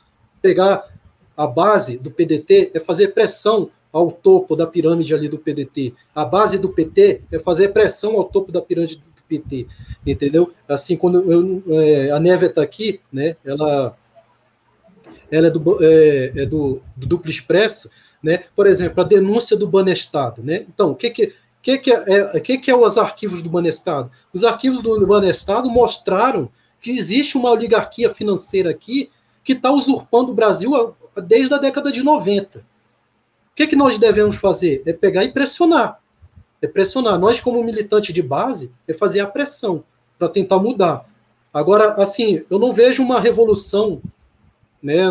Uma revolução aí como pegar em arma e acabar o que está aí, acabar com o sistema eleitoral através de armas, luta armada, aí eu não consigo ter essa, essa, essa visão ainda. Né? Para mim, a, a, a, mudança é dentro da base dos partidos, é cobrança, né? é, é existirem canais que nem o nosso. Nosso canal aqui, a gente aceita gente do PSTU, do PCO, né? Do, se surgir aí um movimento guerrilheiro aí armado, se os caras quiserem fazer uma live aqui de, de máscara, pode fazer, a gente abre, faz. Depois a gente vê aí, tem PSTU, vem, PDT vem. Então, é aberto para crítica e para fazer cobrança. É esse que tem que ser o trabalho da, dos canais da esquerda, entendeu? Não é rabo preso. Eu não tenho rabo preso com o PT, eu sou filiado ao PT, mas não tenho rabo preso com o PT. Eu não tenho eu não, eu não tenho dogma a seguir dentro do PT, entendeu? Eu não, eu não é. sigo dogmas. Eu não sigo uma cartilha petista. Se for para meter o, meter a crítica, eu vou falar. Se for para fazer a favor, eu vou falar. E é assim que tem que ser a base dos partidos. É, exatamente. O Jonas falou aí da base dos partidos. O Jonas, desde a primeira vez que ele apareceu aqui no canal, ainda como convidado no Clube da Esquerda, ele reforçou né, este papel aí da militância dos partidos, né? Porque, como eu disse agora há pouco, é, acredito que o Jonas e o público tenha compreendido, é, o cálculo partidário ele não leva em consideração o que é o melhor para o Brasil, ou melhor para São Paulo, ou melhor para o bairro. É o melhor para o partido, é o cálculo do partido. Por isso que em 2018 eu, eu na condição de cronista, quando eu escrevi o artigo sobre a Marília Reis, eu, eu pesei essas, essas coisas, né, esses aspectos. Eu pesei, por exemplo, que, bom, estava abrindo mão de uma liderança local, e isto era muito ruim, tratava-se ali de uma pessoa que estava liderando as pesquisas, é, em troca da neutralidade de outro partido. E também pesei o, a questão do Ciro Gomes. É, é, é, curioso que naquele mesmo ano ele, ele, ele estava pleiteando algo, aí quando o Partido dos Trabalhadores atravessou, com seu cálculo partidário, atravessou as negociações, o Ciro Gomes prontamente adotou um discurso de que aquilo ali era a prática da velha política, aquela, aquela história toda. Né? Mas não, é, até um dia antes ele estava querendo o apoio do PSB. E isso, gente, sem juízo de valor. Isso sem juízo de valor. Trata-se de uma estratégia eleitoral. Nós aqui reforçamos. Não é pela via, não é pela via eleitoral, não é que não é pela via eleitoral, mas não é na arena eleitoral que iremos, por exemplo, é, enfrentar de fato o imperialismo que coordena as ações. Não será, não será na arena eleitoral, né? Não será. A, a arena eleitoral ela pode, é, desde que bem utilizada, ela pode ser um meio para que figuras que são anti-imperialistas assumam posições e a partir dessas posições possam aí reverter este quadro de ascendência, né, de, de influência imperialista. É, é, é assim que eu enxergo. Por isso é. que Ô, Jonas, eu quero aproveitar, Jonas, eu quero, eu quero perguntar a você, para a gente até aqui já passar para o último bloco. É, nós temos agora as eleições, de, as eleições municipais, você lembrou, né? Ontem conversamos, a, a verdade, ao longo dessa semana, né? Conversamos aqui com candidatos a vereador, é, candidatos também a, a, candidatos a vereança, né? A, aí de alguns municípios do país. Também conversamos ontem com o candidato à prefeitura aqui de São Paulo, o Antônio Carlos. Enfim, a gente está conversando com os candidatos para saber deles as expectativas, o que eles pretendem defender na Câmara, nas suas respectivas câmaras municipais ano que vem, né, caso eleito e tal. É, eu quero é, ouvi-lo sobre é, a participação do campo da esquerda, dado este contexto, nessas eleições municipais. Porque você lembrou que o convidado de ontem disse aqui que lá, lá em Niterói a situação está um tanto, digamos, é, favorável para o campo da oposição, para o campo da esquerda. Né? Você tem setores da direita é, desmantelados, desorganizados, e, para, e, e, tudo indica que a, o campo à esquerda seguirá é, ali é, administrando a cidade. No entanto, você tem as capitais, nas capitais, um cenário que é, é o contrário. Um eleitorado um tanto desiludido e que, por estar desiludido, topa votar em candidatos que devem aprofundar ainda mais este contexto para lá de ruim que a gente acabou é, falando ao longo de todo o programa. Enfim, é, e, e, e, sim, sem, sem unidade. Né? Então você tem cidade, capitais que você tem três candidatos do campo da esquerda. Há capitais que você tem dois candidatos. É, e os dois, e assim, com, com a exceção de Porto Alegre, que, que eu me recordo aqui, com exceção de Porto Alegre, que a Manuela Dávila aparece, segundo as pesquisas de intenção de voto, liderando, Todas as outras capitais, candidatos à esquerda aparecem ali em terceiro, quarto lugar, quinto lugar, até mesmo lá é, no pelotão dos daqueles que não, não, não, não alcançaram nem mesmo 1% das intenções de voto. Então, assim, é uma situação bem complexa, né, João? É complexo, né? E a, gente acabou tocando no, no assunto de via eleitoral, né? A gente, é, é, depois do golpe de 2016, vem cada vez mais afunilando né, é, para invisibilizar né, o trabalho dos partidos de esquerda. Né, você vê, é, ontem, acho que foi ontem, acho que foi, é, foi ontem, a gente noticiou no Conexão Progressista o, o, a lei né, da, que que esconde os partidos de esquerda de não, não ter o espaço na TV, né? Então vem, vem afunilando cada vez mais, prejudicando cada vez mais os partidos da esquerda. Então é, é uma luta pior né, do que do que tinha na, na época do Temer. Né? Então, e, e, cada vez mais vai piorar. Cada vez mais a, a, a tendência é, é criminalizar né, a esquerda no país. É, é pegar todo mundo num, num grupo só. Não vai ter união da esquerda entre a esquerda, mas a direita vai pegar e vai unir todo mundo e vai botar todo mundo como criminoso, todo mundo como comunista. PDT, T, PCO, PSTU, vai ficar tudo unido, vai, ser, vai ficar tudo, vão se unir, querendo ou não, no lado bom ou no lado ruim. No lado bom, para lutar contra o que está aí. E no lado ruim, para ser todo mundo criminalizado. Um tempo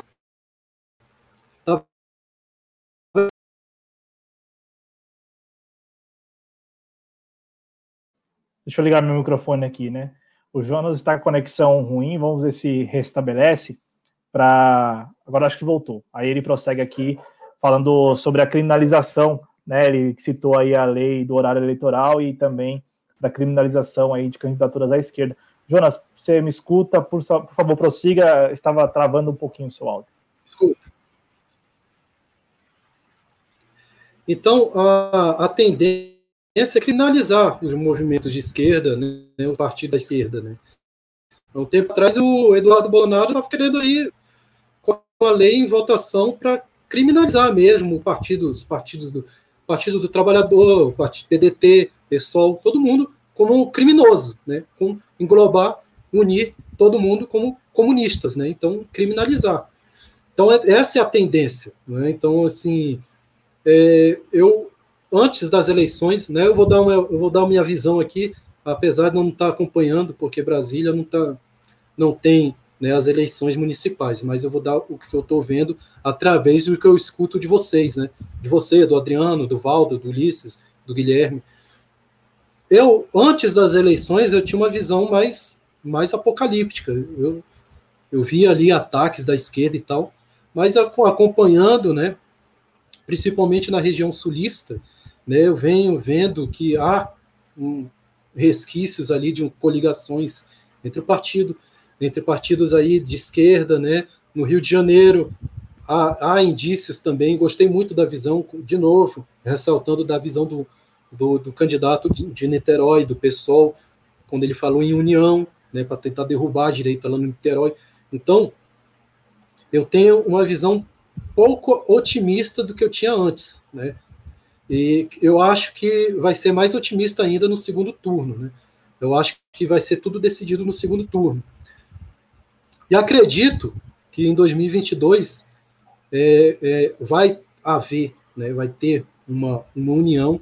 Eu acredito que todo mundo vai, vai deixar um pouco os, o ego de lado e vai, vai ter uma união aí do, da esquerda, porque se não, se não ter essa união, os, os partidos, a tendência é, é, é os partidos aceitarem, né, se unirem né, com, com o bolsonarismo e até mesmo com, com essa ideologia neoliberal né, que, que representa né, o imperialismo, ou os partidos se unirem em torno de uma ruptura com esse sistema bolsonarista e uma possível ruptura com o sistema com, com o capital estrangeiro, né? Como aconteceu com a Venezuela, Cuba.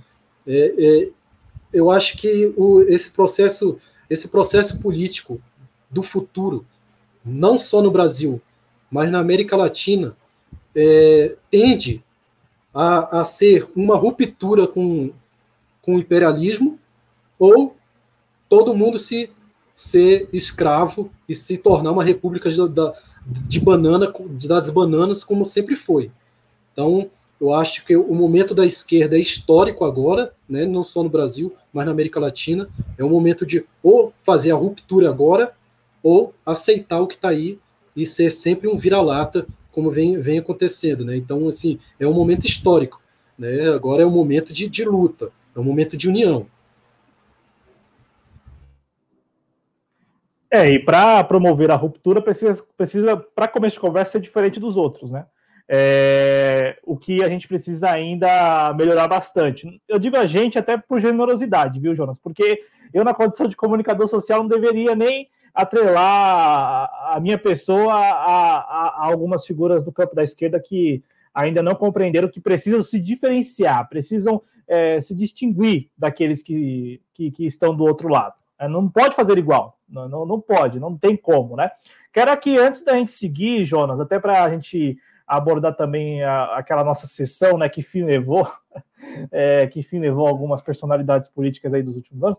Quero cumprimentar aqui o nosso companheiro Rogério Antabrian, que, para começo de conversa, né, todos aqui que estamos assistindo devem conhecer o canal do companheiro Rogério Antabrian, que vem fazendo né, uma grande cobertura sobre o conflito, né, a guerra mesmo, lá em Nagorno-Karabakh, né, é, um território ali, uma região é, da etnia armênia, né, que fica no Azerbaijão, e, e, ele, né, por ter essa ascendência, mas também pela, pela qualidade né, das análises, fez toda a cobertura e felizmente, e felizmente, é, noticiou, né, ontem, ainda ontem, né, o cessar-fogo, né, ele que vinha acompanhando desde, desde o início, todo os desdobramentos. Antes disso, antes disso, antes da questão lá em Nagorno-Karabakh, também abordou a questão na Bielorrússia, né, com o José Renato Júnior.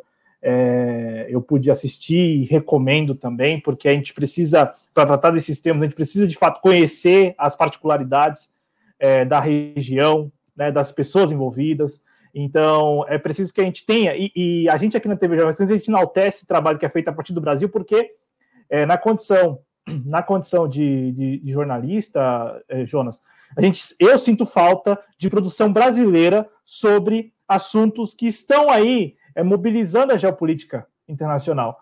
É, é, é, é, algo muito raro, né? Partindo do Brasil é muito raro. Você tem muito conteúdo, por exemplo, hispânico, é, sobre a geopolítica internacional. Mas em português é, é, muito difícil de encontrar. Então a gente enaltece muito aqui o trabalho do Rogério Tablian, que nessas últimas três semanas tem falado aí sobre Bielorrússia, né? E agora, na, na última semana, nas duas últimas semanas, tratou muito né, dos ataques ali, do, do confronto, né, do conflito entre é, Azerbaijão e Armênia em Nagorno-Karabakh. E o, o escreveu aqui que os ataques voltaram, porque eu noticiei, né? Ele, ele ontem é, anunciou uh, no canal dele sobre o falou muito sobre o cessar-fogo, e aí ele falou que os ataques voltaram neste instante, lamentavelmente um cessar-fogo aí costurado com a Rússia, né?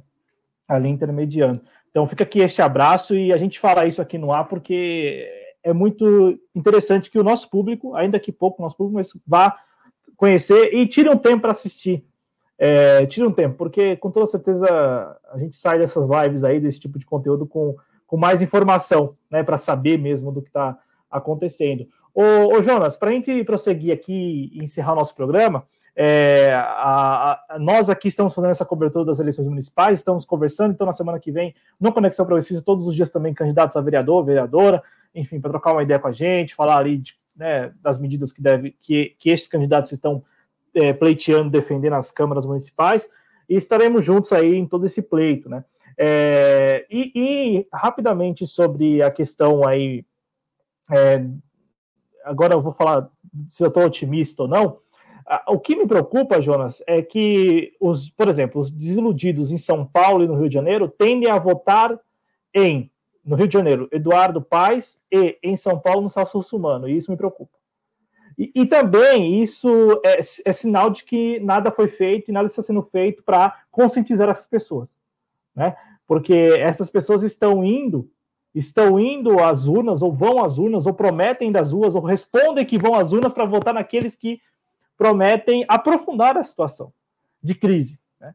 E, e, bom, é, isto é, é, é, sinal de que não há qualquer consciência mesmo né, da, da situação, do, do, do, que está acontecendo. Então, eu, eu aqui eu não, não, estou otimista porque eu vejo dessa forma. Estou vendo aqui em São Paulo isto, nas segundas pesquisas, e também no boca a boca a gente vai mais ou menos pegando em quem aquela pessoa pretende votar.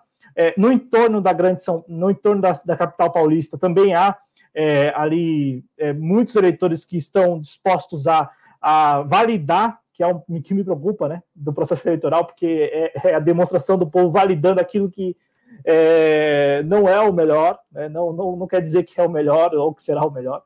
É, e aqui na região metropolitana também me parece que o, os campos, o campo progressista não, não levará a melhor. Né? E isto, mais uma vez, porque não, não, não se tem trabalho de base, porque não há trabalho de conscientização. Há apenas a disputa aí que a gente está acompanhando. Jonas, para a gente arrematar aqui o nosso programa, a gente separou duas figurinhas para o nosso quadro aqui. Todo sábado a gente vai tentar trazer algumas figuras que estavam aí até outro tempo, estavam na proa, né? Estavam ali é, coordenando movimentos de desestabilização da política institucional e tal, e a mídia dava muita atenção, dava muita atenção, a mídia cobriu até certo ponto, depois parou de cobrir. É, o primeiro que a gente separou aqui é o Guedel Vieira Lima, né? Lembram dele, do Guedel, do Guedel Vieira Lima, né? O Gedel Vieira Lima, Guedel, Guedel é, é porque o José Simão fala Guedel Vieira Lima, né? Mas o Gedel Vieira Lima, que foi, lembram dele, que em 2017 foi preso ainda no âmbito da Operação Greenfield, e depois é, também foi preso lá, né, ele foi preso novamente quando a Polícia Federal apreendeu 51 milhões de reais, 51 milhões de reais em espécie, em um apartamento dele lá em Salvador. Ele que é, esteve né, protagonizando um embate com o então ministro é, da Cultura, Marcelo Caleiro, no desgoverno Temer ainda. Né? Gedel Vieira Lima foi ministro do Lula, né?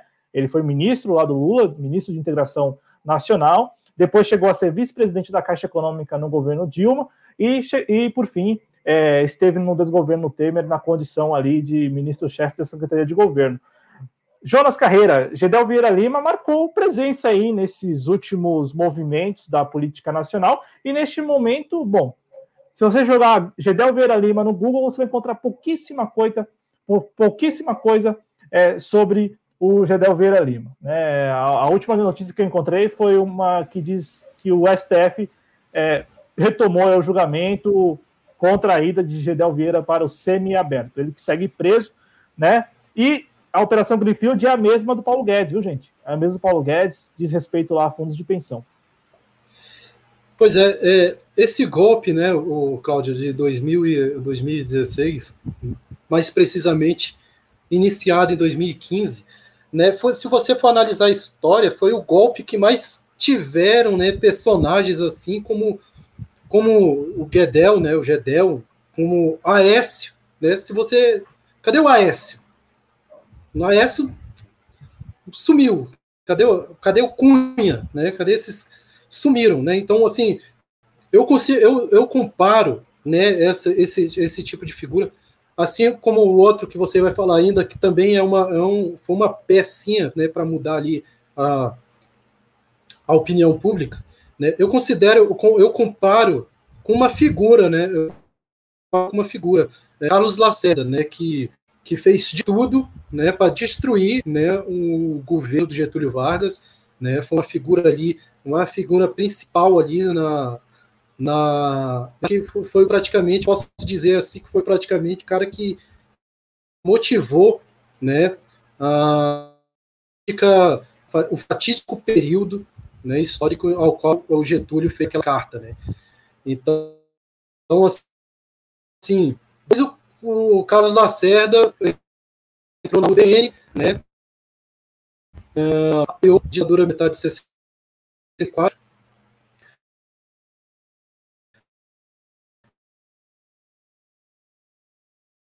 o Jonas Carreira congelou, congelou não ele, né? A conexão, tá? A conexão do Jonas Carreira congelou. É, ele que falou que o tempo estava mudando lá em Brasília, não quer dizer que uma frente fria veio, né? A lá Frozen congelou o Jonas Carreira, não. É que a conexão dele é, deu uma congelada. Jonas Carreira já está de volta com a gente. É, se me escuta, Jonas, por favor, prossiga. Você falava aí de Carlos Lacerda sobre esta atuação para desestabilizar mesmo, né? Que é mais ou menos aí um paralelo com a atuação do, do Gedel Vieira Lima durante todo esse período recente aqui é, da crise brasileira. Né? Ele também trabalhou bastante ali nesta ação e, e medidas de desestabilização. Está me escutando, Cláudio? Cláudio? Onde que eu parei? Tu sabe onde eu parei aí na. Você estava falando sobre Carlos Lacerda e sobre a desestabilização ah. mesmo, né, de governo.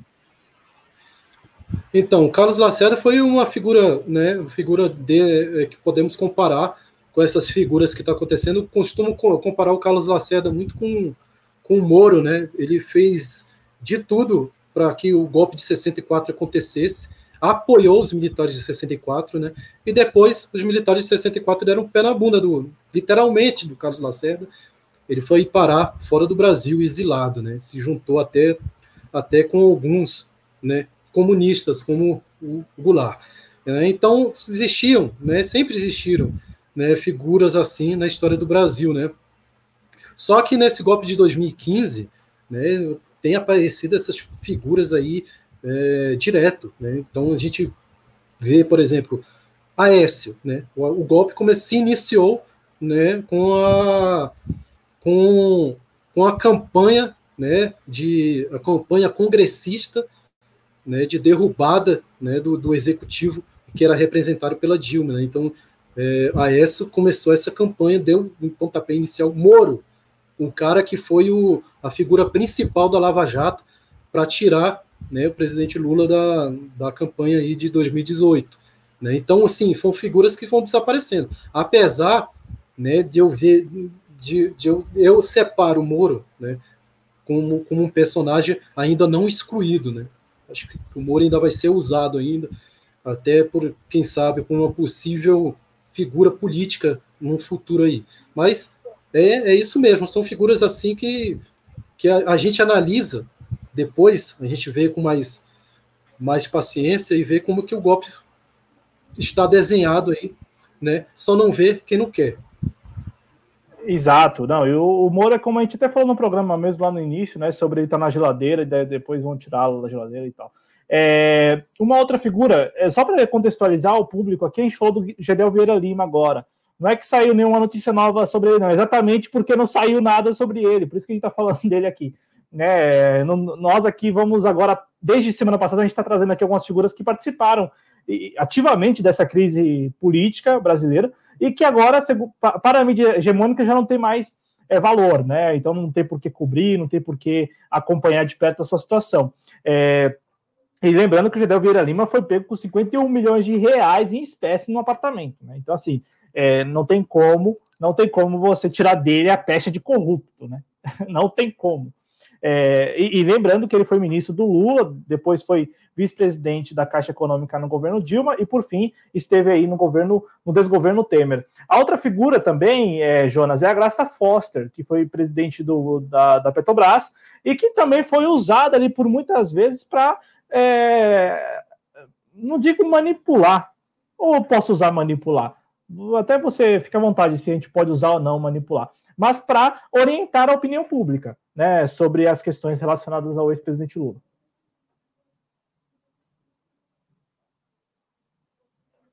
O, o Jonas está com o microfone desligado. Liga aí o microfone, Jonas, e aí a gente vê se você está com conexão para pode prosseguir agora. Então, essa figura que você relatou agora é a mais assim. É um exemplo claro né, de pessoa que aparece, apareceu na mídia e sumiu né, sumiu. É, é, se, o, se, o, PT tivesse é, feito um atentado, né, porque ela fez uma campanha ali contra o Lula, né, foi, deu entrevista para o Fantástico, para a mídia, apareceu na capa da Veja, né, então assim, se o PT tivesse mandado matar, com certeza já tinha aparecido na mídia, PT, alguém, alguém não, mas ela sumiu mesmo, foi embora do Brasil, né, como se, é, foi um personagem ali usado só para fazer fazer aquela campanha, né, mudar a opinião pública, para depois aparecer a figura do Moro já no encalço né, do presidente Lula. Então, é mais uma figura bem emblemática né, do, do que fez parte desse desenho do golpe. É, é, Cláudio, só, eu gostaria de fazer um comentário. Por favor. É, só, é, tem o Zenóbio, né, ele comenta aqui, não lhes parece que o golpe foi dado pela Dilma na indicação de Joaquim Levi na Fazenda. Concordo. É, vale ressaltar né, que todo o processo jurídico né, ao qual levou o presidente Lula, né, né, até mesmo a, a delação premiada, foram processos né, que tiveram aval no governo PT. Né? Então, assim, a Dilma, ela nomeou mesmo o Joaquim Levy, que era um cara, um neoliberal lá dentro, né? e a gente vê que hoje a hegemonia econômica, né, depois do golpe, é a hegemonia neoliberal, né, que o Joaquim Levy foi nomeado pela Dilma, não só né, Joaquim Levy, mas como o PT nomeou o golpista hoje lá, o, que é a figura que está sendo retratada no redação de hoje, que abraçou o Bolsonaro, né, assinando embaixo o golpe. Né? Então, assim, houve esses erros do PT. O PT, o PT quis fazer uma política de uma política de uma, um, um, governo popular abraçando neoliberalismo. Né? Esse foi o erro. Né? E, ao mesmo tempo, não, não incentivando, não criando uma consciência da, de classe. Então, o PT errou. Né? Mas, assim, eu não, eu não consigo entender ainda né, uh, como, que a, como que a Dilma né, fez, por, fez assim, bolou, ela mesma bolou um alto golpe. Né? Ainda não consigo entender. Agora, sim, claro que o PT deu o caminho por fazer a política, né, a política eh, com capital, uma política popular aliada com capital, ele, ele, ele traçou o caminho do golpe, tudo. Aí, assim, eu concordo, mas não, não, não consigo ainda enxergar o fato da, da ex-presidente Dilma é, ter se autogolpeado, aí ter, ter, ter passado por esses processos de humilhação. Né? A Dilma, ela, ela, foi, ela foi num estádio e foi xingada de, de, de palavrões horríveis. Né? Então, não, eu não, tenho, não enxergo isso aí, né? não consigo enxergar. Mas, assim, o PT ele, ele traçou linhas para o golpe. Né? Então, assim, eu acho que se, se, o PT de hoje vê o PT de ontem, o PT mesmo não ia aplicar hoje o que ele aplicou ontem. Então, assim, foi erros, né, que, que eu acho que não foi erros por não, vamos fazer isso aqui para se autogolpear, para mais tarde o Temer fazer isso, o Bolsonaro ser presidente daqui para ali. Então, assim, eu, acho que foi erros, é, uma aliança errada, alianças erradas. O PT foi muito republicano. E eu acho e o Lula mesmo falou isso numa, numa entrevista a um canal na Argentina, que foi muito republicano. O erro dele foi ter sido republicano demais. Né? Esse foi um dos erros do PT. Não, a, assim, a, o, o, último, a última experiência, a única experiência de republicanismo no Brasil, ela data principalmente aí de, da, do, do, governo Dilma, né? Porque você tem o STF independente, você tem todo, todo o aparato de Estado aparentemente independente. Então, é, é, é, pelo menos para os fins da, da República, estava funcionando, né? E agora já não temos mais isso. Eu, eu, sei de uma coisa, eu sei que o marco temporal, e a gente já vai. Deu sim, deu sim. A, o marco temporal, é, quando, eu, quando eu, pelo menos, vou analisar as coisas, eu analiso sempre é, de 2015 para cá. É, de 2015 para cá. Então, segundo mandato de uma para cá. Então, eu, eu particularmente não não, não sou muito adepto da ideia de que o desgoverno Temer, ao, ao, ao Temer assumir, mudam-se as coisas. Não, as coisas já, já estavam mudadas de 2015 para cá. É, é, então, é, é, assim, eu falo pelo marco temporal mesmo. Então, assim, eu, eu, na minha, pelo menos quando eu vou analisar essas questões conjunturais, eu não consigo observar que até maio de 2016 estava de, uma, de um jeito e de maio de 2016 passou é, para o outro lado. Eu, eu vejo que de 2015 para cá a gente já tinha aí muitas características de algo que não era mais governo PT. Né? Isso, assim, se você considerar é, que também de, o primeiro mandato também não tinha lá muito já características de, de, de, um governo do Partido dos Trabalhadores, o primeiro mandato Dilma. Então, se, se, a bem da verdade, na minha avaliação, dá até para condenar aí os, os, salvo raras exceções, dá para condenar os dois mandatos da ex-presidente Dilma Rousseff, porque, por exemplo, eu não sabia, eu li essa semana, na semana que esta semana, na Revolução Industrial Brasileira, lá no rib.ind.br, é, o Fausto Oliveira conversou com um, um, um, Agora vou até pegar o nome dele aqui, que eu até abri, para deixar bem claro aqui para o nosso público. Ele, ele conversou né, com o responsável por uma associação, vou até pegar aqui o nome. Ele conversou com o Marcos César Alves da Silva, ele é vice-presidente da Associação dos Profissionais dos Correios. E é o seguinte: é, segundo este senhor, né, segundo o Marcos César Alves da Silva, os Correios passou a ter déficit ainda no primeiro mandato de Dilma Rousseff, por, por intervenção política. Ah, mas era intervenção da Dilma?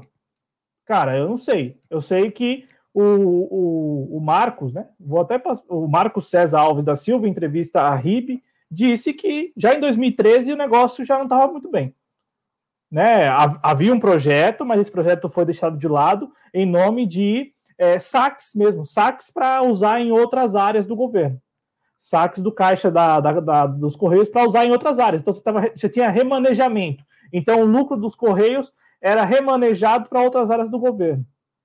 Isso no primeiro mandato. Então, é aquilo que eu, que eu disse, é, salvo algumas raras exceções, o primeiro mandato também já não tinha muita lá características é, de um governo é, petista. Mas, enfim, isto não, não vem a seara agora, porque já passou e a gente é, encontra tempo aí nos próximos programas para analisar isso. Inclusive, se alguém divergir do que foi dito aqui neste programa, fique à vontade para colocar aí nos comentários. Para a gente encerrar aqui o programa, Jonas, é, quero agradecer. Então, você já falou aqui, trouxe para nossa conversa o Zenóbio, que está aqui com a gente. Ele que trouxe aqui uma questão muito séria também. E a gente não vai nem a gente não vai comentar aqui porque já passou bastante do nosso tempo, né?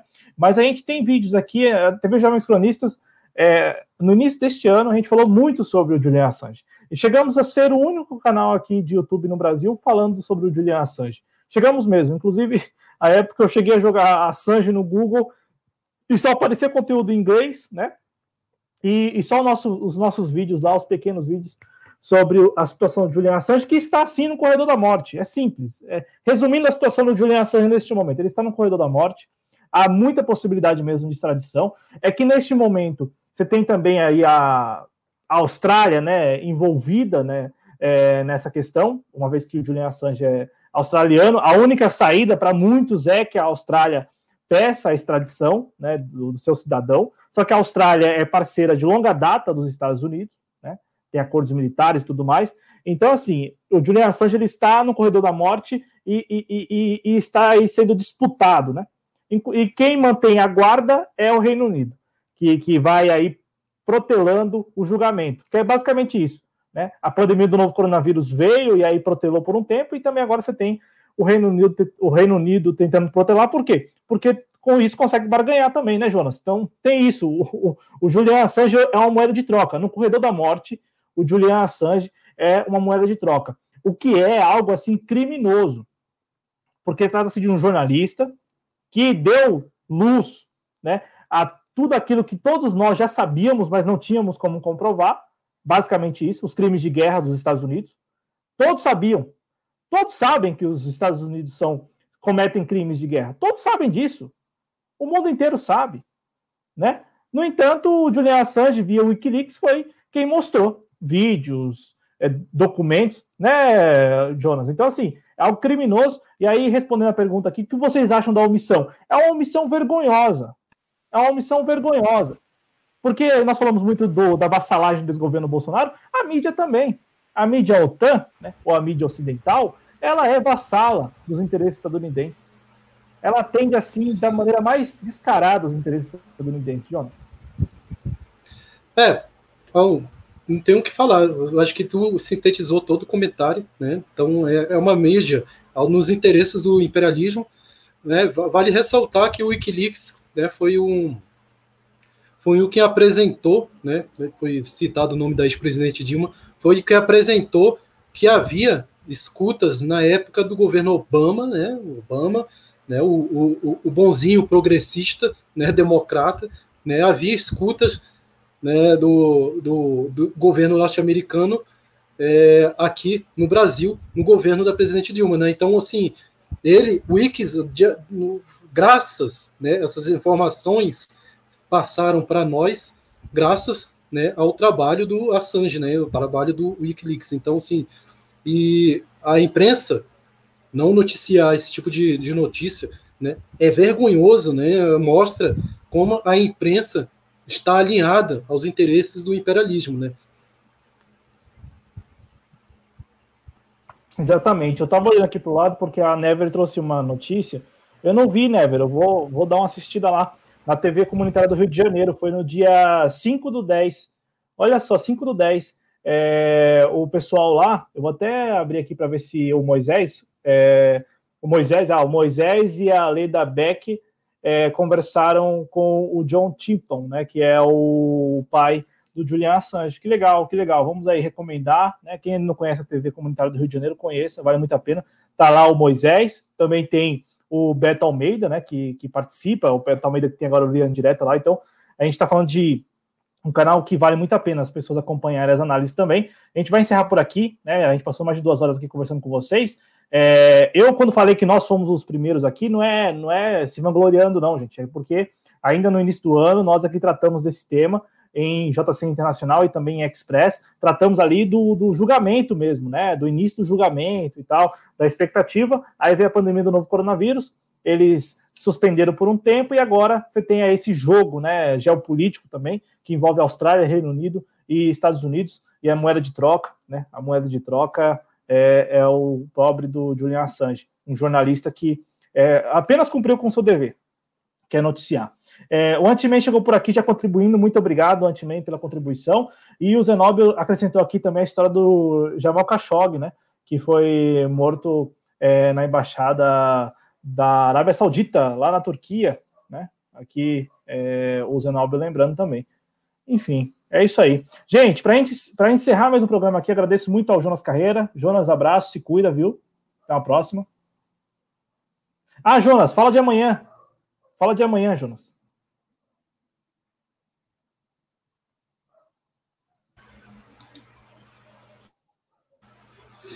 Beleza, então amanhã às 15 horas, né, vai ter mais uma edição aí do Na História, né, vou trazer o Felipe Almeida, professor de História, para falar do Iluminismo, né, então o Iluminismo foi um movimento intelectual, né, tá, quando, quando teve a passagem, né, do sistema, não, quando foi a entrada, né, do sistema capitalista, né, propriamente dito, teve dois movimentos, duas ações, né, que aconteceram, uma intelectual, né, e uma revolução física, né, que foi a Revolução Industrial, e a Revolução Intelectual, Revolução Francesa. Intelectual por quê? Porque teve toda, todo o aparato dos intelectuais iluministas. E é sobre iluminismo né, que vai ser o, o Na História de amanhã, às 15 horas. É isso aí, na história, 15 horas, amanhã, domingo 11 de outubro, às 19 horas da manhã, a gente tem um encontro aqui, Clube da Esquerda, falando sobre luta anti-imperialista, com o Eduardo Lima, né, do canal Eduardo Lima Anti-Imperialismo. E também é, o Jonas estreou já na quinta-feira, mas na próxima semana tem mais. Terça e quinta-feira tem o Extensão do Na História aí, né? O resenha na história, terça e quinta-feira, ali na faixa das 10h30. É bom que vocês é, possam prestigiar, gente. Dê o like, compartilhe.